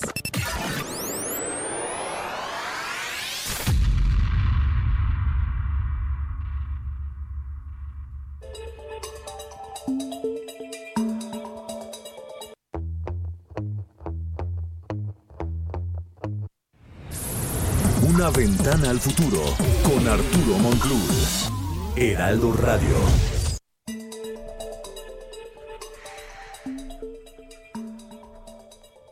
9 de la mañana con 7 minutos hora del centro del país. Ya estamos en esta última hora. Recuerde del informativo fin de semana, donde, bueno, pues desde las 7 estamos aquí con todas y todos ustedes. Pero ya llegó aquí Arturo Moluy. ¿Ya estamos en la cuenta regresiva o todavía tenemos fecha? Pues aún no hay fecha, aún no hay fecha definida por todo lo que está sucediendo y el Comité Olímpico cada vez se pone más estricto para los corresponsales que iremos a cubrir Juegos Olímpicos y todo lo que sucede allá en este año, pues relativamente importante. Pero yo digo para- que ya, que ya si no, si te vuelven a cancelar el, el- No, ya. no, Alex, ya, Ya, si vuelven ya, ya es, ya es, Ya nos quedamos de fijo aquí. ya el destino. A los, a los de invierno, pues ya ni modo. pues sí. Oye, pero bueno, hablando de tecnología y de los datos biométricos, cuéntanos qué está pasando allá en Chile. Bueno, pues mientras en algunos países, no diré en cuáles, te piden tus datos biométricos, En otros países, como en el caso de Chile, em, eh, se aprueba ya una ley que además se va, bueno, son reformas de ley que además ya se están preparando para incorporarse a, a la Carta Magna chilena en este caso, en donde se deben de proteger los neuroderechos. ¿Qué quiere decir esto? que son eh, los neuroderechos, eh, hablando de neurotecnologías, que yo ya he hablado mucho en este programa acerca de estas tecnologías, que digo, son benéficas en muchos sentidos médicos. Por ejemplo, conocemos sistemas cocleares donde la gente puede escuchar gracias a este tipo de tecnologías, incluso personas que han perdido la vista, en algunos casos incluso pueden recuperarla, pueden ver con una muy pequeña resolución gracias a estas tecnologías, o por ejemplo, personas cuadraplégicas, tetraplégicas, pueden utilizar estas neurotecnologías para mover brazos, para mover eh, robots, incluso incorporarse a la vida laboral. Sin embargo, Chile se adelanta, lanza una nueva ley, una, una ley que bueno, empieza a, a hacerse pues más sonada desde, desde octubre del año pasado, en donde se plantean una visión a futuro. O sea, la, la- la- la- situación aquí es que no nos llegue la tecnología y después no sepamos qué hacer, como normalmente sucede. O sea, de repente ya la tecnología llega y tenemos que reformar y hacer ley sobre eso. Chile se adelanta y dice, ok, ¿quiénes van a operar nuestros pensamientos? ¿Quiénes van a operar nuestros datos neuronales? la, la parte pública o la parte pri- privada. ¿Cómo vamos a proteger a los ciudadanos de estos datos? Hay que entender que, por ejemplo, las redes sociales utilizan mucho este tipo de conocimiento eh, neurocientífico en el sentido de que, bueno, pues eh, saben perfectamente acerca de las dosis de dopamina, serotonina, oxitocina que producen eh, el hecho de que tú estés revisando constantemente tus redes sociales. Y pues bueno, evidentemente esta sensación de satisfacción le da atención a las redes sociales para que tú permanezcas ahí y de esta manera pues bueno, se puedan vender, te puedan vender. Pero en el futuro, como en el caso por ejemplo de Facebook, que ya lo he hablado aquí, acerca de estas interfaces neuronales y por ejemplo empresas como Neuralink de Elon Musk que ya te quieren implantar un chip en el cerebro, este tipo de tecnologías ¿Quién te protege? O sea, estos datos biométricos, porque al final también son datos biométricos, o sea, se pueden medir, se pueden calcular. ¿Quién va a ser el dueño? ¿Quién te va a proteger de ello? ¿Cómo eh, te va a manipular? Es conocido y sabido. tenemos el caso de eh, Cambridge Analytica, en donde, pues bueno, la- las intenciones de voto fueron cambiadas, fueron manipuladas, por ejemplo, en las elecciones de Estados Unidos en aquel momento, y pues bueno, a través de redes sociales. Ahora, si ya tenemos im- implantes neuronales, si ya tenemos interfaces neuronales, ¿quién te protege? ¿Quién protege esos derechos? De la manipulación, del input que, que le llaman, o sea, la programación directa o indirecta eh, eh, pues de este tipo de interfaces. ¿Quién te protege? Entonces la ley chilena se adelanta y dicen, ok, vamos a hacer una ley para proteger los neuroderechos y con esto hay un precedente con muchos años de anticipación para poder proteger a los ciudadanos. La ONU, eh, muchos países, por ejemplo en España eh, y también en Estados Unidos, han dicho que este modelo de, de ley pues bueno, es uno de los más importantes y que muchos países ya deberían de aprobarlo. Aunque otros, Sí. como he dicho al principio, pues prefieren eh, pues de- hacer padrones biométricos, otros quieren proteger tus derechos biométricos. Pues sí, es que hacia dónde van esos padrones biométricos, porque aunque parezca ciencia ficción, estamos cada vez más cerca de saber cómo controlar las emociones, cómo identificar los pensamientos, incluso acceder a la memoria. Y eso es lo que otros países como Chile, eh, pues están eh, viendo la posibilidad de hacer una reforma constitucional precisamente para eh, protegerte de cualquier manipulación de esa índole. Que ya se aprobó, o sea, esto sí es importante. Empieza en 2020, en octubre del 2020. Ya lo aprobó el Congreso. Se aprueba la reforma y se piensa ya mover al, a la Carta Magna chilena. De hecho, el mismo presidente Piñeira eh, sacó un tuit, o sea, lanzó un tuit diciendo que, pues bueno, felicitando a, las personas. Y esto es muy importante. Ojo, tener un organismo autónomo dentro de las cámaras del Senado o de diputados de tecnología, ciencia y técnica es muy importante porque de repente los gobiernos no saben en qué invertir, no saben en dónde legislar y tener este tipo de comisiones especiales de científicos y, personas que entienden de tecnología o técnica para poder comprar equipos tecnológicos es muy importante porque vaya, lo hemos, yo lo he hablado aquí en este programa. De repente México, el gobierno mexicano y de muchos estados compran tecnologías de hace 20 años con precios 3, 4 veces más de los que deberían de ser. ¿Por qué? Porque no existe una comisión que te diga, oye, oye, no inviertas en, este, en esta tecnología, no inviertas millones de pesos de, de los ciudadanos en tecnologías que nada más van a servir uno o dos años. O sea, vaya, es absurdo. Entonces hay que entender esto.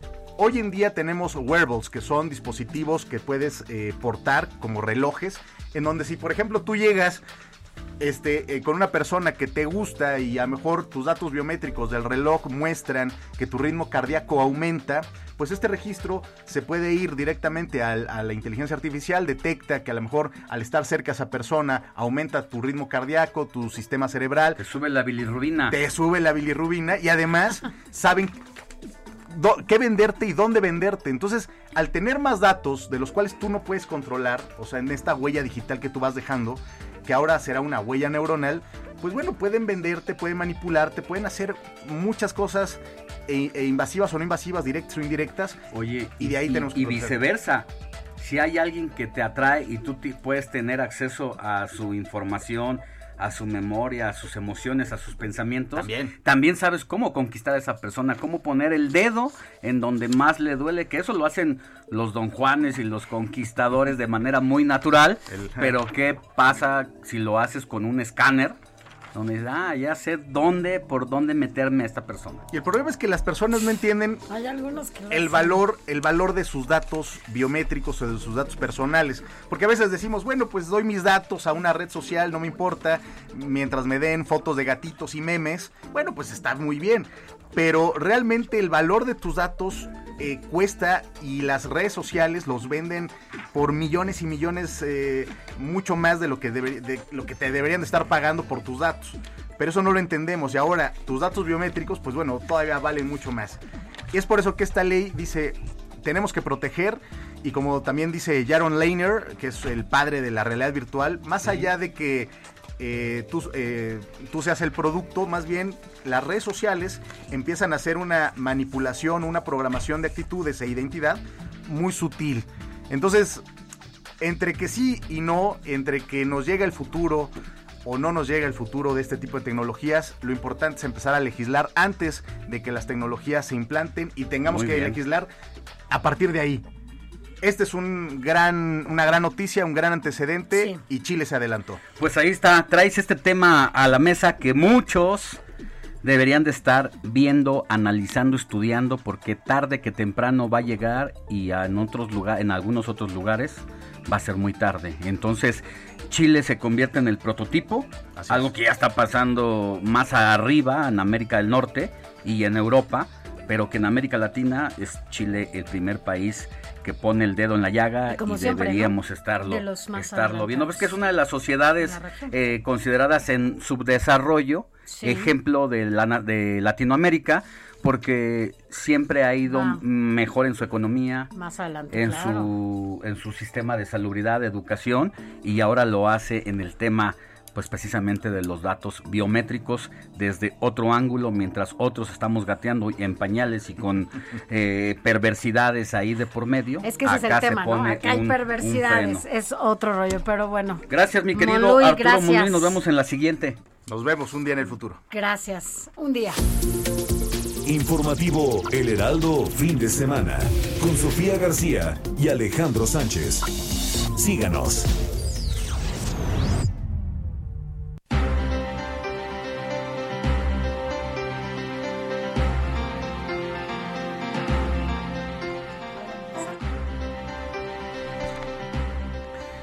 Mire, el Heraldo de México cumple este 2 de mayo, domingo, su cuarto aniversario y en este corto lapso se ha convertido en lectura indispensable y obligada a nivel nacional. Así es, con una distribución en 40 ciudades de 29 estados del país, cuentan con 80 plumas de primer nivel, entre columnistas y articulistas, que son referente para la opinión pública. Y su fuerza no solo radica en los 70 corresponsales que tiene el Heraldo en los principales estados y ciudades del país, sino también en sus suplementos semanales como GastroLab, Cúpula, Escapada H, Panorama y Mente Mujer.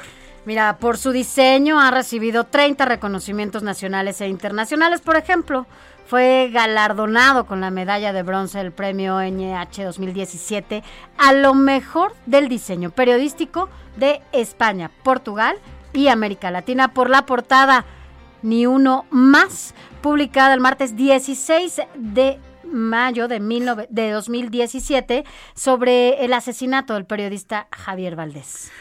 Nuestra base del Heraldo de México fue el periódico impreso y de ahí surge el Heraldo Digital que actualmente tiene 50 millones de usuarios únicos, así como 1.815.635 seguidores en Instagram, Facebook, Facebook, Twitter, YouTube y TikTok y es, por lo tanto, el tercer medio más leído en todo el país en tan solo cuatro años. El Heraldo de México logró lo que a otros les ha llevado toda una vida. De estas eh, dos plataformas que ya mencionábamos, de el impreso y el digital, bueno, pues nace Heraldo Televisión, que se transmite por los canales 10.1 y 10.2 de televisión abierta y 161 de Sky, 606 de Star TV y cuenta con 25 millones de televidentes. Y en junio de 2019 surgen estos micrófonos desde donde nos está escuchando a lo largo y ancho del país y más allá porque se ha posicionado en el segundo lugar de rating de audiencia con 98 frecuencias en 76 ciudades de toda la República y transmite 3.423 horas de programación los siete días de la semana. Esta es la fuerza del Heraldo Media Group. De la H, de la H de, del Heraldo, que se lee, se comparte, se ve y ahora usted también lo escucha por estos micrófonos. De verdad, muchas gracias a todas y ustedes usted, que nos escuchan todos los fines de semana. Por supuesto que siguen la transmisión de lunes a viernes desde las 6 de la mañana hasta las 11, 12 de la noche. Y bueno, tenemos una barra también importante de música en algunos horarios. continua. Y la verdad es que hay de todo siempre hay coincidencias y diferencias, pero lo más importante es que aquí están estos micrófonos para dar a conocer la información que usted requiere y además aprovecho para enviar un saludo porque nos está escribiendo a Juan Guevara porque dice que nos están escuchando allá en Houston, en Atlanta, en Chicago, en TV y radio. Así que gracias, gracias por estar con nosotros así hasta allá, más allá de las fronteras para nosotros es importante porque finalmente quienes hacen posible todo esto y que estos esfuerzos valgan la pena son ustedes que están del otro lado de los Mira, y micrófonos. también vamos a leer los mensajitos de felicitaciones que nos envía el, audi- el auditorio. Feliz cuarto aniversario, gracias por informarnos cada fin de semana. Saludos, Sofi y Alex, de Rosalía López de la alcaldía de Tláhuac. Así es, buenos días Sofía Alex, felicidades, que sean muchos años que pidamos, eh, que podamos escucharlos y participar con ustedes. Soy Patti de Méndez, gracias Patti, siempre nos escucha. Muchas felicidades por su cuarto aniversario en la radio. En realidad es en el periódico del que somos, eh, pues, grupo. Lo escuchamos, los escuchamos cada fin de semana desde Tecámac, Estado de México. Le podrán preguntar, por favor, a Adrián Caloca el inicio de las carreras de la Fórmula 1. Les mando un fuerte abrazo y muchas bendiciones. Buen día, Sofía, Alex y a todo el equipo. Muchas felicidades por estos cuatro años. Alex Rocha también. Muchas gracias, Alex. Saludos, Alex y Sofi, teniendo un domingo bien informado con ustedes. Por favor, envíenle un saludo a la señora Gloria Bernal, mi comadre, porque hoy es su cumpleaños. Ella es radio escucha de este noticiario y muy fan de Sof de Sofi. Soy Jesús Díaz de Azcapotzalco. Gracias, gracias. Les mando saludos, abrazos, muchas felicitaciones y sobre todo que tenga una nueva vuelta al sol llena de bendiciones. Felicidades.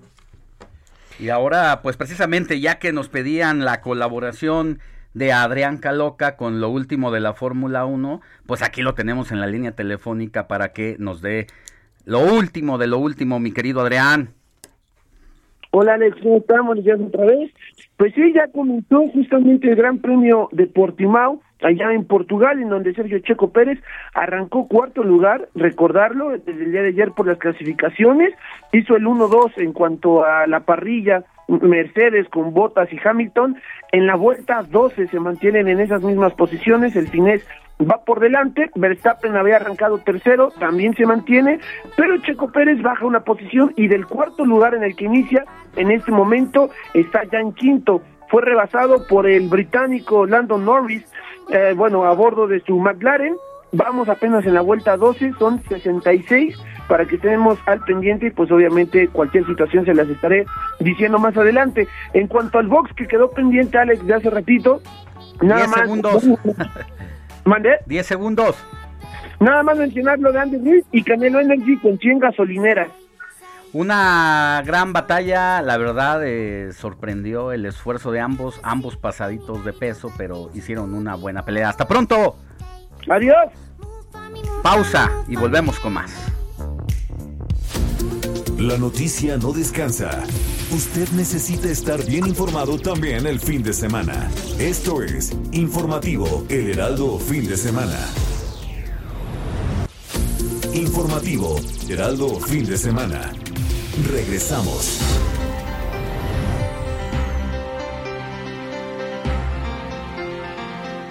Gracias por continuar con nosotros. Son las 9 de la mañana con 30 minutos. Y mire usted, en este último bloque informativo, la verdad es que pues estamos de manteles largos, además de estos cuatro años de celebración eh, de El Heraldo de México. Fíjese que usted ha escuchado, sobre todo si es papá, mamá, a lo mejor sus hijos le, han platicado algo, o si usted está joven, por supuesto, ha escuchado hablar de Busha Dop. Así es, Bushadop. Sí, Bushadop. Él es un, eh, es que no me gusta esta palabra, pero bueno, TikToker, TikTokero, en donde tiene 10 millones de seguidores. 10 millones de seguidores. Y no, y yo lo dije hace ocho días, dijimos que íbamos a platicar con él, porque no es el clásico que se la pasa bailando y se la pasa haciendo como estos cuentos raros, ya sabe que a algunos les gusta hacer, incluso hasta a los políticos, sino hace unas historias que de verdad, si no lo conoce, métase. Y, y siempre nos atrapa. gracias por estar aquí. Yo siempre, ah, digo, hace ocho días que platicábamos de ti, dije que vamos a traer a alguien que les va a platicar cómo hacer estas historias. Cuéntanos cómo es que haces cada una de esas historias y cuánto te tardas a veces en hacer estas historias en TikTok. Jorge. Ok, pues primero que nada, hola eh, Sofi, hola Alex, buenos días a todos los que nos están escuchando, muchas felicidades al Heraldo por sus Gracias. cuatro años y pues que tengan un buen día. Eh, te voy a contar un poquito cuánto me tardo, qué hago. Yo, como acabas de comentar, me dedico a hacer videos cortos Ajá. en la plataforma de TikTok, que es mi plataforma más fuerte. Y normalmente las historias que yo hago, como dices, trato de salirme un poquito de lo que hay en TikTok, que es eh, bailes, eh, un poco de lip sync, eh, un poco comedia. Yo trato de contar un poquito más historias. Mi público sobre todo es un poco gente de mi edad y un poco más, más chicos. Y yo aproximadamente me tardo uno, dos, hasta tres días de planeación en un video que a mí me toma aproximadamente una, dos horas editar, pero que todo mi, mi público lo ve en 30 segundos. Entonces, la verdad es que hay muchísimo trabajo detrás de 30 segundos. Ahora es solamente dos horas de edición, pero te lleva cuántos días, hasta cuántos días de locación. Pues depende mucho el video, pero ha, ha llegado a haber videos en los que tengo que planearlo semanas antes, porque son videos complicados. Eh, yo creo que ya haciéndolo, hay videos que me han to- tomado hasta tres días de grabar en diferentes lugares, o, o hasta cuatro días, por el hecho de que tengo que conseguir materiales, buscar locaciones, etcétera. Entonces- Ahora, el hecho de invitar a Bush, Busheado, aquí a la cabina del informativo fin de semana, pues precisamente es para entender que en los nuevos tiempos el TikTok se ha convertido en la red social de referencia en casi todo el mundo. No se diga durante los tiempos de pandemia, Bush, ya es un hecho eso y ha venido para quedarse a hacer el video vertical, la forma favorita para comunicar también en el ámbito, no solamente de quienes se dedican, como dices, a la comedia, a entretener, incluso para nosotros los periodistas ha sido una herramienta que muchos aprovechamos o aprovechamos mal o simplemente no lo hacemos, pero que hay una nueva oportunidad ahí y que se consolida precisamente durante la pandemia. Tú tienes 10 millones de seguidores. Cuéntanos en qué periodo incursionaste, de cuándo a cuándo y cuándo tuviste tu mayor auge. Ok, pues yo empecé con TikTok en diciembre del 2019. Realmente empecé eh, sin hacerlo tan formal. Eh, todo el 2020 fue el año en el que empecé a descubrir un poquito hacia dónde iba, eh, qué, qué quería transmitir, el tipo de videos que quería hacer y hacia qué público me quería dirigir. Y básicamente de la mitad del 2020 para acá, que llevaremos unos 8 meses o 10 meses llevaré haciendo ya esto un poquito más formal, es en el lapso que más he crecido y pues en total llevaré como un año y medio desde que empecé con TikTok. Fíjate que yo tengo que reconocer eh, que no me he metido mucho, ¿no? Porque no conozco muy bien Ok. TikTok, pero cuando empecé a ver tus historias, la verdad es que me atraparon porque son, lo insisto, no estoy viendo bailes, no estoy viendo esta imitación, ¿no? Que hacen en la voz. ¿Qué opinas de eso? ¿Qué opinas de que se den este tipo de cosas, sobre todo en TikTok? Y sobre todo porque la mayoría de las personas, no digo que todas, ya vemos que algunas adultas y adultos lo, lo intentan hacer, pero que tu generación esté inmersa en esto.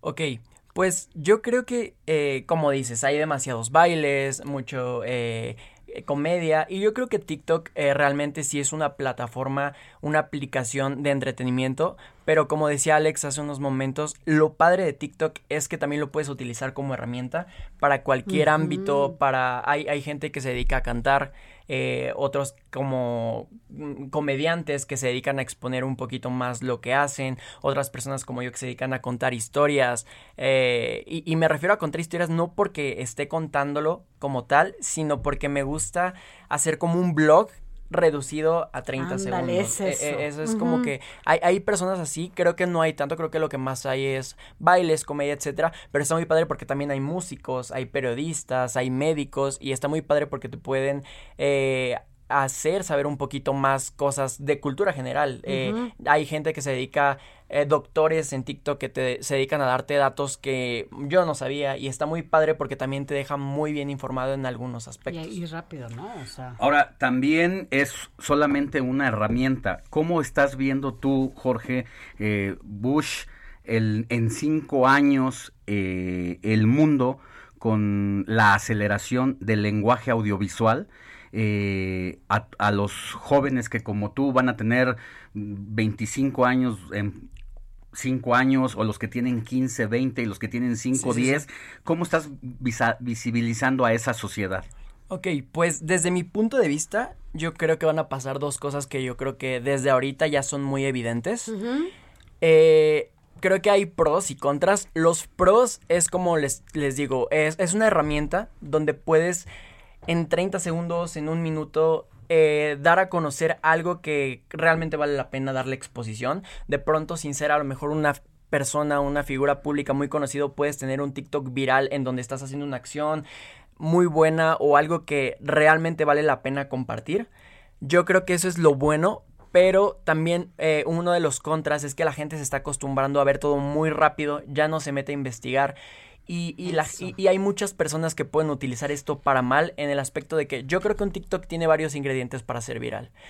Y si alguien utiliza esos ingredientes para mal, puede dar una noticia falsa eh, o se da. eh, Exacto, exacto. Ya se está dando hoy en día y como la gente no se pone a investigar, cree que esa es eh, completamente la verdad y empiezan, se empieza a desinformar a la gente. Entonces yo creo que a largo plazo eh, va a ser mucho más fácil mentirle a la gente si no está bien informado. Justo eso, eso te iba a preguntar, porque el problema justo es cuando la gente que tiene cierta influencia, porque tú conoces, ¿no? A todas estas sí, sí. personas que están en TikTok y hay quienes tienen también como tú. Digo, no sé si hay alguien más que tenga como tú, pero veo a quienes tienen millones y sin la menor responsabilidad que esto es, se dedican a dar mensajes y a, a hacer, eh, abrir la boca, literal, y decir cualquier cosa sin tomar en cuenta el impacto que van a tener en la gente que los está Sí. viendo, ¿no? Exactamente. Yo creo que eso es de lo más peligroso porque justamente lo que les decía, yo creo que TikTok sí es una, una aplicación de entretenimiento,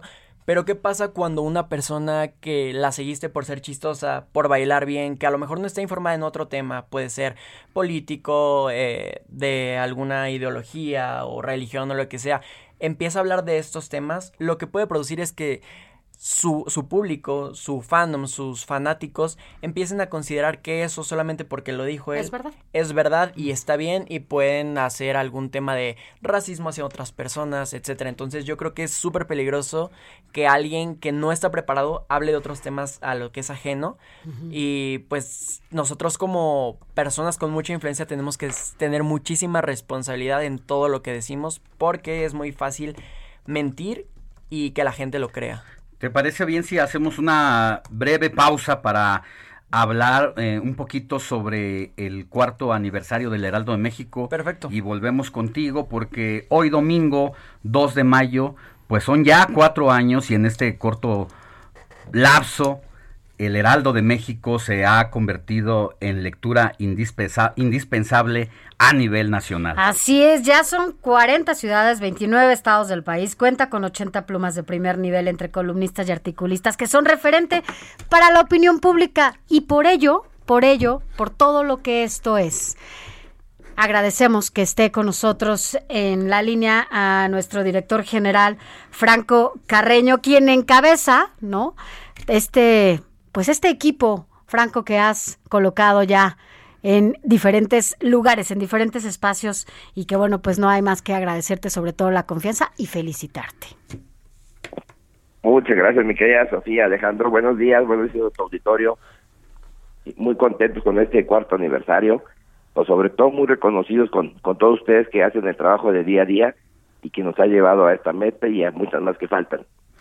Es en este tiempo, Franco, que la H del Heraldo se lee, se comparte, se ve y también se escucha, lo que ha representado en un momento crítico, ¿no? Tuvimos cerca de nuestro nacimiento una transición política, unas elecciones muy importantes para el país, luego la pandemia, eh, en ese contexto el Heraldo de México se fortaleció? Bueno, la verdad, este, mi querido Alejandro, ha sido un trabajo de, de ustedes, de la familia Mieres, que, que no han dejado de creer en ese proyecto, de invertir, de hacerlo creer.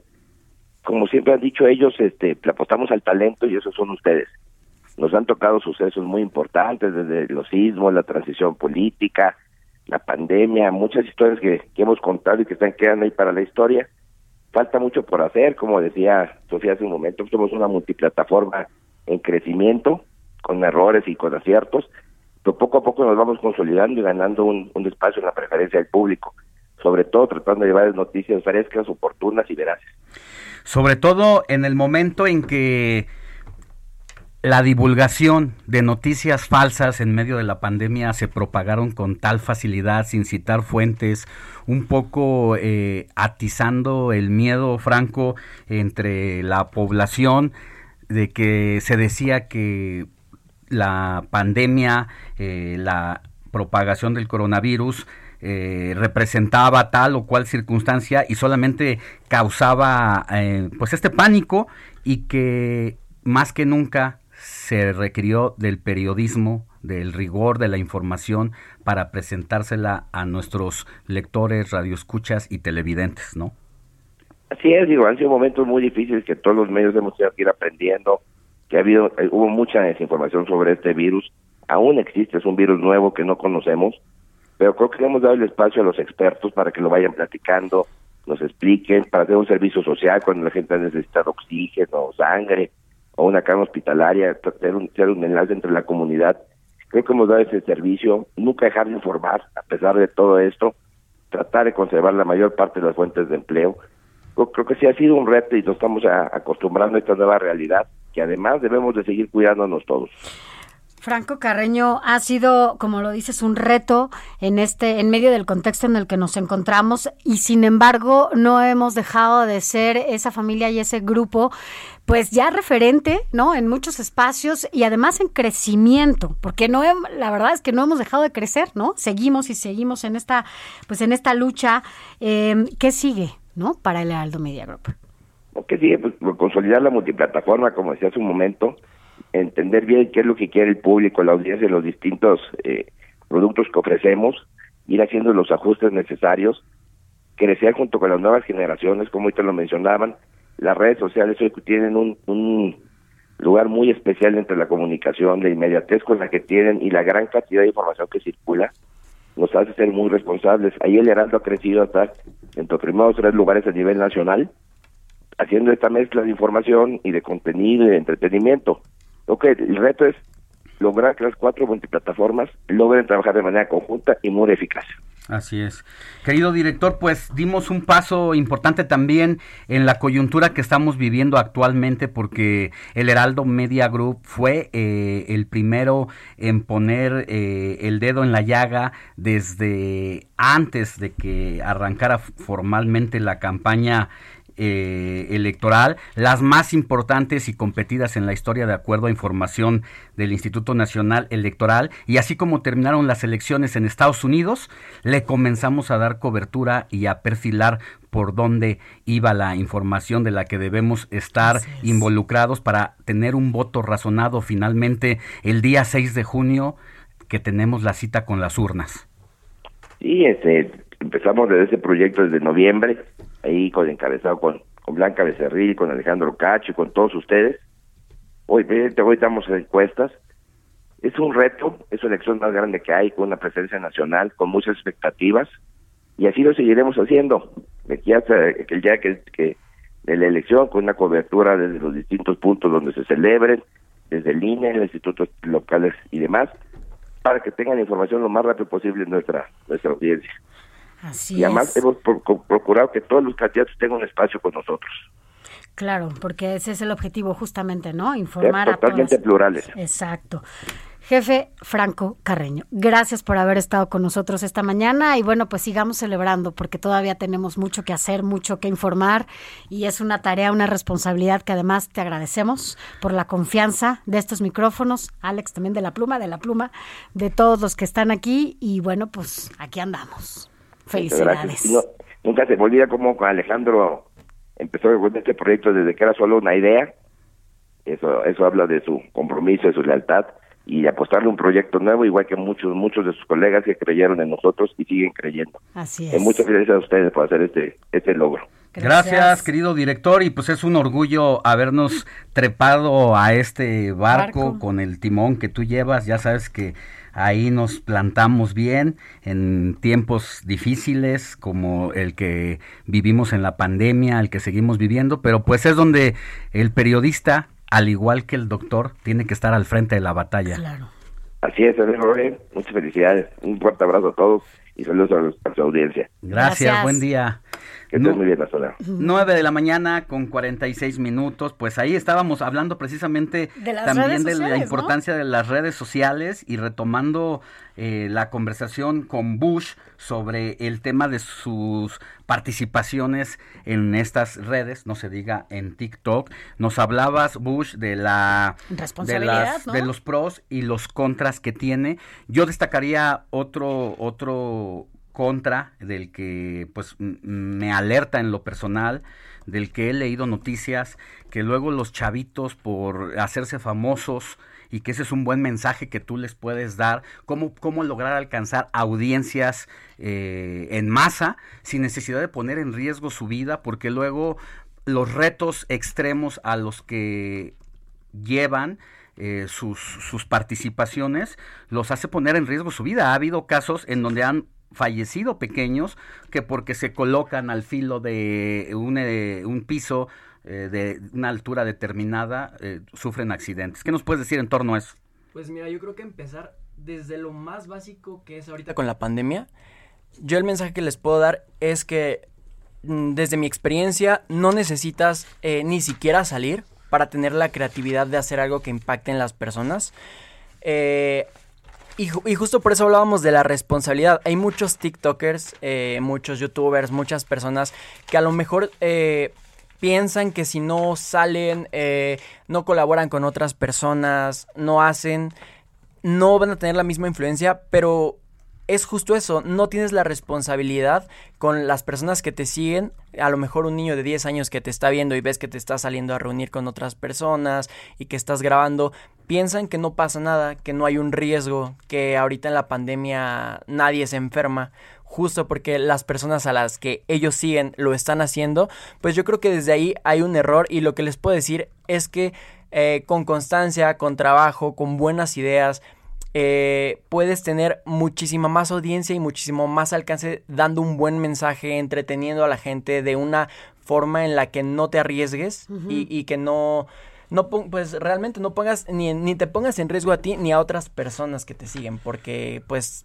hay muchísima gente que te admira y que va a seguir tus pasos. Claro, y además ya te voy a decir algo, yo sí creo que es importante que estas, entre generaciones, tenemos mucho que aprender de ustedes. La verdad es que yo cuando veo que haces estas historias en 30 segundos, yo digo, ¿cómo le hace? O sea, de verdad sí hay que tener mucho ingenio para, para eso, mucha creatividad y, y no cualquiera, ¿no? Yo la verdad es que reconozco mucho Muchas- tu trabajo. Es una chambota, es un trabajo y eso pues se, se, se valora, ¿no? Porque la verdad es que en estos tiempos en donde pues hay mucha gente haciendo ridículos, pues la verdad es que haciendo historias como las tuyas, es importante que estemos ahí viéndote. Dinos nada más de nuevo tus redes sociales para que la gente que nos escucha te siga. Bueno, pues muchas gracias por los comentarios. Gracias. Eh, me pueden encontrar en mis redes sociales como Busheado.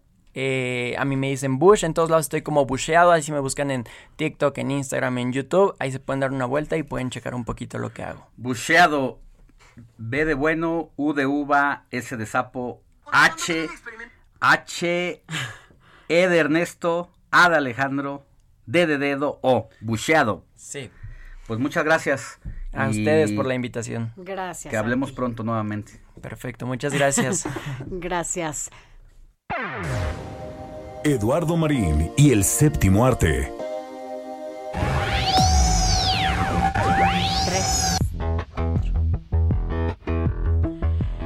Bueno, ya llegamos a la, al momento del cine con Eduardo Marín. Eduardo, y entiendo, vamos a platicar para saber si sí le atinamos o no, que yo vi, y la verdad es que estuve viendo la premiación de los Oscar, y sí, sí, ¿no? Hubo una muy buena...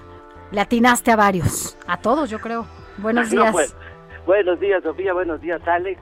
Bueno, no le atiné a todos, pero sí a la mayoría. Sí, a la mayoría. Fíjate, Justamente que la entrega del Oscar se realizó hace una semana, que fue una ceremonia muy atípica, eh, con muy pocos asistentes. Pa- para mí resultó una decepción porque para mí la ceremonia fue muy aburrida. No sé a ti qué te pareció. Sí te leí que no te hizo feliz, que, que, que fue como desangelada.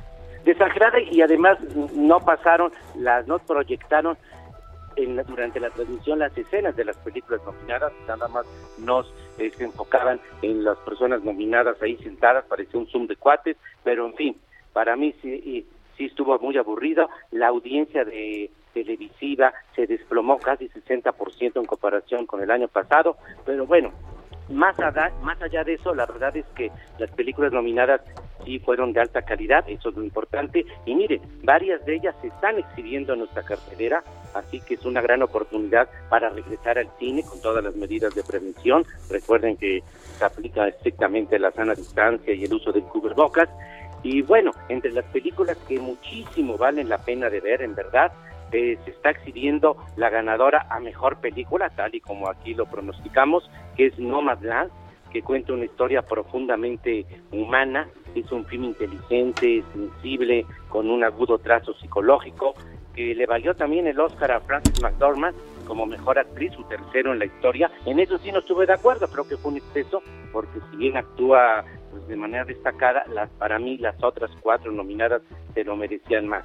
En fin, pero la película vale mucho la pena, para mí sí fue merecido que ganara como mejor película, Nomadland. Y otra película muy recomendable que está en cartelera es Minari, la crónica de una familia coreana que migra a Estados Unidos, es cálida, entrañable, es una historia de vida memorable. Y bueno, y ni hablar del padre, esta película británica que contra todos los pronósticos, ahí sí no la atiné, fue por la que ganó el Oscar a Mejor Actor, su segundo en la historia, el gran Anthony Hopkins, eh, fue la persona de mayor edad a sus 83 años en ganar un uh, Oscar de actuación. Y como aquí comenté, él sí se lo merecía, tiene una actuación sublime, no se la pierdan, aunque yo creí, como muchos otros, iba a ganar póstumamente Chadwick Boseman por la madre de Bruce, pero bueno, la academia mostró que a veces sigue siendo impredecible. Pero el padre en verdad es brillantísima, intensa, eh, vale la pena verla muchísimo, está en cartelera. Y finalmente otra que está en cartelera, que aquí también ya hemos comentado, la innovadora, sorprendente, hermosa venganza, que ganó mejor guion, una historia sobre acoso sexual y la venganza que una mujer decide eh, llevar a cabo contra los abusadores, es mucho más que interesante, es audaz, es creativa, siempre es muy atractiva. Así que estas son cuatro grandes opciones, películas que están en nuestra cartelera. Vayan al cine y no dejen de ver estas cuatro películas que son en verdad imperdibles. Gracias, Eduardo Marín. Lo haremos. Iremos al cine con todas las medidas sanitarias eh, y, importantes. y consolidas tu voz para seguir eh, haciendo crítica Claro. y recomendaciones cada semana y como cada año te aproximas a, los, los- a la entrega de los Óscares. Así que Ah, por eso pues- es que otro año seguiremos buscándote cada fin de semana. Gracias, Eduardo Perfecto, Marín. muchísimas gracias. Buenos días. Buenos Hasta pronto. días, luego. gracias. Pues nosotros ya llegamos al fin de esta emisión de domingo 2 de mayo del informativo fin de semana, donde el Heraldo cumple cuatro años. Sofía García. Así es, felicidades a toda la familia de El Heraldo Media Group. Es apenas cuatro años, faltan muchos más. Y como la noticia no descansa, nos vemos el próximo sábado. Así es. Heraldo Media Group presentó Informativo El Heraldo Fin de Semana con Sofía García y Alejandro Sánchez a través de El Heraldo Radio con la H que sí suena y ahora también se escucha.